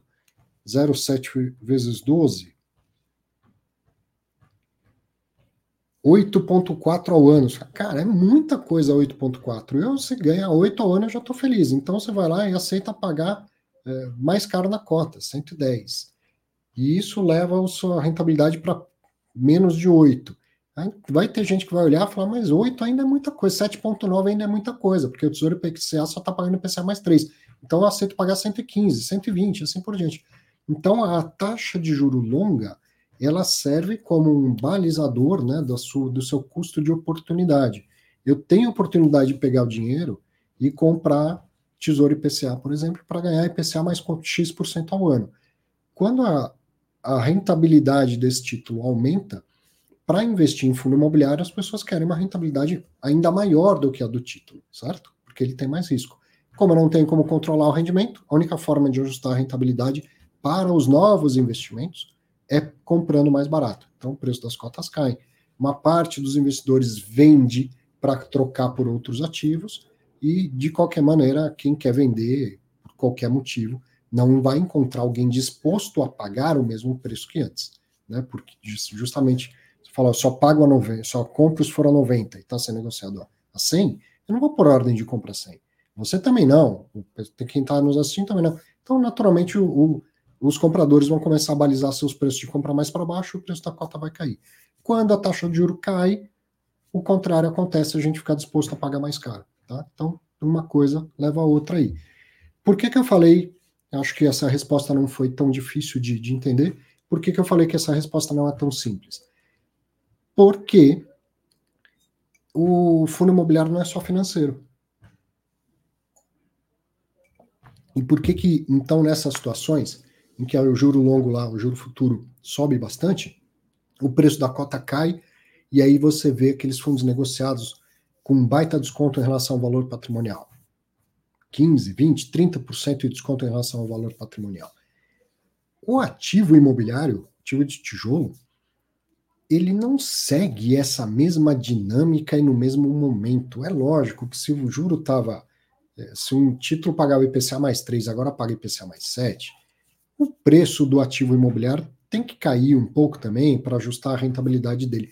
Mas ele não é um ativo financeiro, não é porque subiu um pouquinho o juro lá que muda o preço do imóvel aqui e, e assim por diante. Ele tem uma outra vida, uma outra forma de ser negociado e precificado.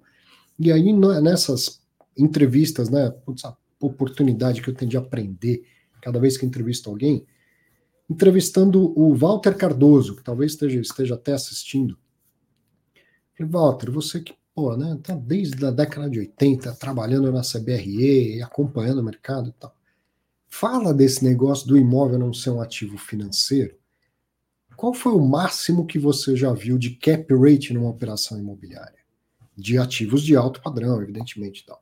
Porque, pô, a taxa de juros já foi 20% ao ano, 30% ao ano. Então, alguém comprava um imóvel para ter uma rentabilidade de 32% ao ano com aluguel? Ele falou, de jeito nenhum, de nenhum. O máximo que eu já vi foi 12% ao ano, ou seja, 1% ao mês. E aí, inclusive, na, na tinha um, um, gráfico disso na apresentação que eles prepararam para a gente mostrar lá. Então, a, o ativo imobiliário em si, um bom imóvel bem localizado, em bom estado de conservação, ele não, não chega uma hora que o, o mercado imobiliário fala: não quero saber desse papo de juros, juros é outra história, mercado financeiro. Eu estou falando aqui de um tijolo, de um ativo bem localizado, bem gerido, que tende a ganhar tempo, tem, que tende a ganhar valor ao longo do tempo. Então não dá para eu simplesmente comparar a foto de agora de um ativo financeiro com um ativo imobiliário e desvalorizar o meu ativo imobiliário por conta disso. Tá? Então, na parte financeira, o preço das cotas caem quando os juros futuros sobem e vice-versa, por causa disso que eu te expliquei. Mas é nesses momentos também que abre uma distância entre o, a parte financeira do fundo imobiliário e a parte imobiliária, que muitas vezes gera uma baita oportunidade de fazer compras, né? Baita oportunidade. Deixa eu ver aqui no os comentários, o André estava falando da questão da pergunta do Paper. Que era e se o administrador renunciar, o gestor também, ninguém quiser. Então ele falou que a CVM já decidiu isso, o administrador pode renunciar, ela tem que tentar passar a bola para frente, mas não conseguindo, sim, dissolve o fundo e faz um resgate em ativos. Acho que a gente, é, acredito que eu tenha falado mais ou menos a mesma coisa. É, a questão é, é, quando ela pode desistir? Ela vai ter que envolver a CVM para isso novamente. Concorda, André? Assim, ela não é obrigada. Se ela está renunciando, ela, ela tem direito de renunciar. Vai ter que achar uma solução. Eu, eu só acho que a CVM não deve ter, em algum momento, dito assim: olha, se em seis meses não conseguir um administrador, liquida o fundo. Mas tem uma outra. É, uma outra. Um outro exemplo que é interessante, que seria no caso da. Esse aí está previsto sem, sem falar de prazos. Intervenção do Banco Central, liquidação do Banco Central na instituição financeira que administra. O interventor convoca uma assembleia, ou o liquidante convoca uma assembleia para trocar o administrador. Se não aparecer outro administrador, ele passa a liquidar o fundo. Né? Liquidar o fundo não é dissolver o fundo. Acho que liquidar seria uma solução melhor para os investidores. Né? Vende os ativos ao preço que for e entregue dinheiro. Mas se não é possível, acaba caminhando para isso que está falando. Dissolve a personalidade jurídica do fundo e os cotistas passam a ser condôminos daqueles patrimônio, daquele patrimônio em ativos e em passivos, né? inclusive as dívidas se houver.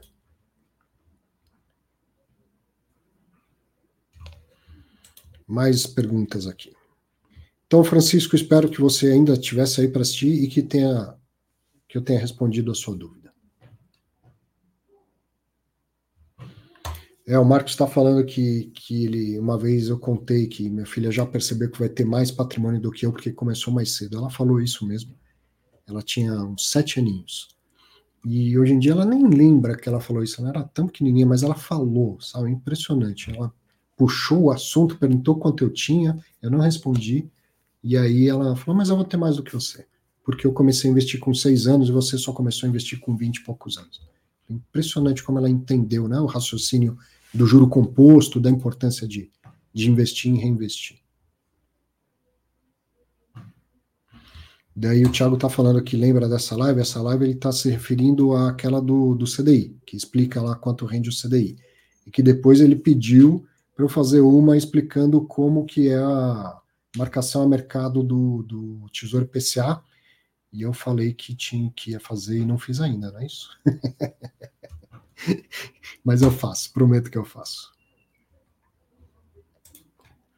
Adilson. Então, Adilson, essa que está falando, ah, uma das melhores aulas foi ele ensinando a taxa de juro over, é justamente esse vídeo que, que chama Quanto Rende o CDI. Tá? É isso aí. Eu explico quanto rende o CDI depois eu vou explicar tudo, por que, que ele é over, por que, que ele sobe quando a inflação sobe e tudo mais.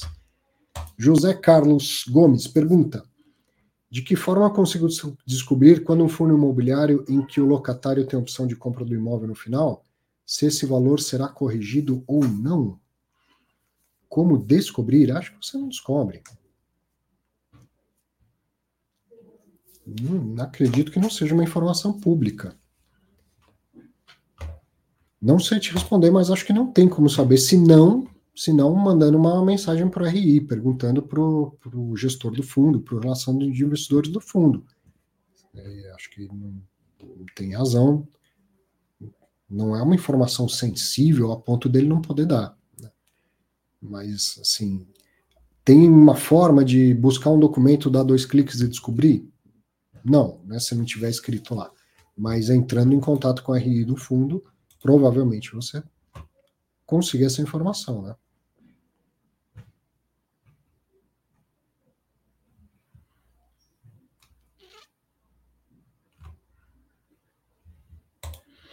O André confirmou. Sim, a CVM falou mais ou menos isso. O administrador desistiu, tentou, não conseguiu passar à frente, ou resgatar em dinheiro, sai, resgata em ativos, e aí fim de papo, né? Tem que, uma hora tem que conseguir também, né, a administradora se livrar do fundo. Ah, que bom, obrigado, Francisco. Que bom saber que você entendeu aí.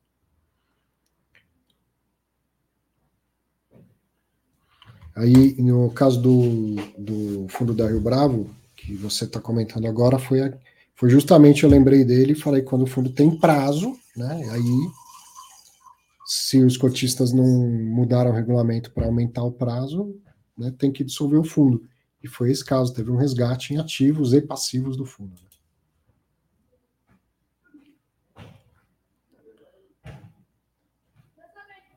Não, não, Humberto, não confunda, tá? Não é o, não é o Rio Bravo Renda Corporativa, é um outro fundo.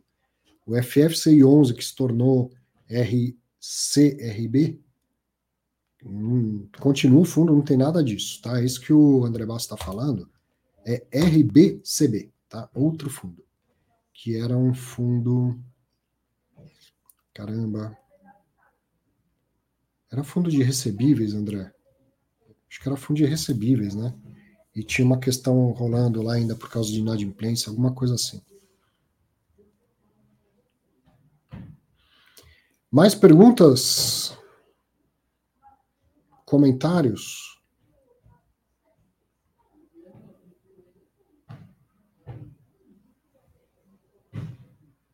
Deixa eu ver se encontro mais alguma aqui.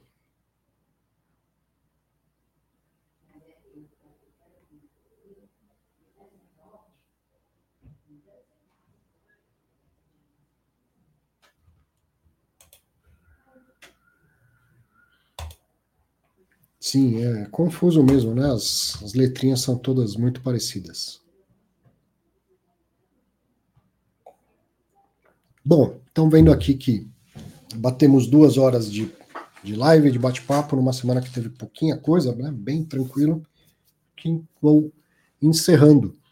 Aproveite a Copa do Mundo para quem gosta. Eu que já nem sou muito ligado em futebol, mas chega a Copa do Mundo, todo mundo tem vontade, né? De assistir um joguinho começa amanhã, quem sabe também com a Copa do Mundo a gente esfria um pouco a cabeça, né?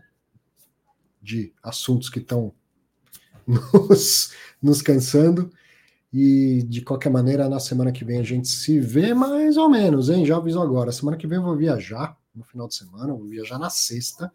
Então, ou eu vou deixar gravado se a semana for tranquila, ou eu vou fazer durante a semana, segunda ou terça-feira, tá bom? Sábado que vem, no dia 27, não, 26, sábado que vem, ao vivo, 5 horas da tarde, não vai ter fatos relevantes porque eu vou viajar. Mas ou eu já vou ter deixado gravado e aí ponho no ar no mesmo horário de sempre, ou então faço no começo da outra semana. Valeu, grande abraço para todos e nos vemos no próximo Fatos Relevantes, então. Bom final de semana, boa Copa!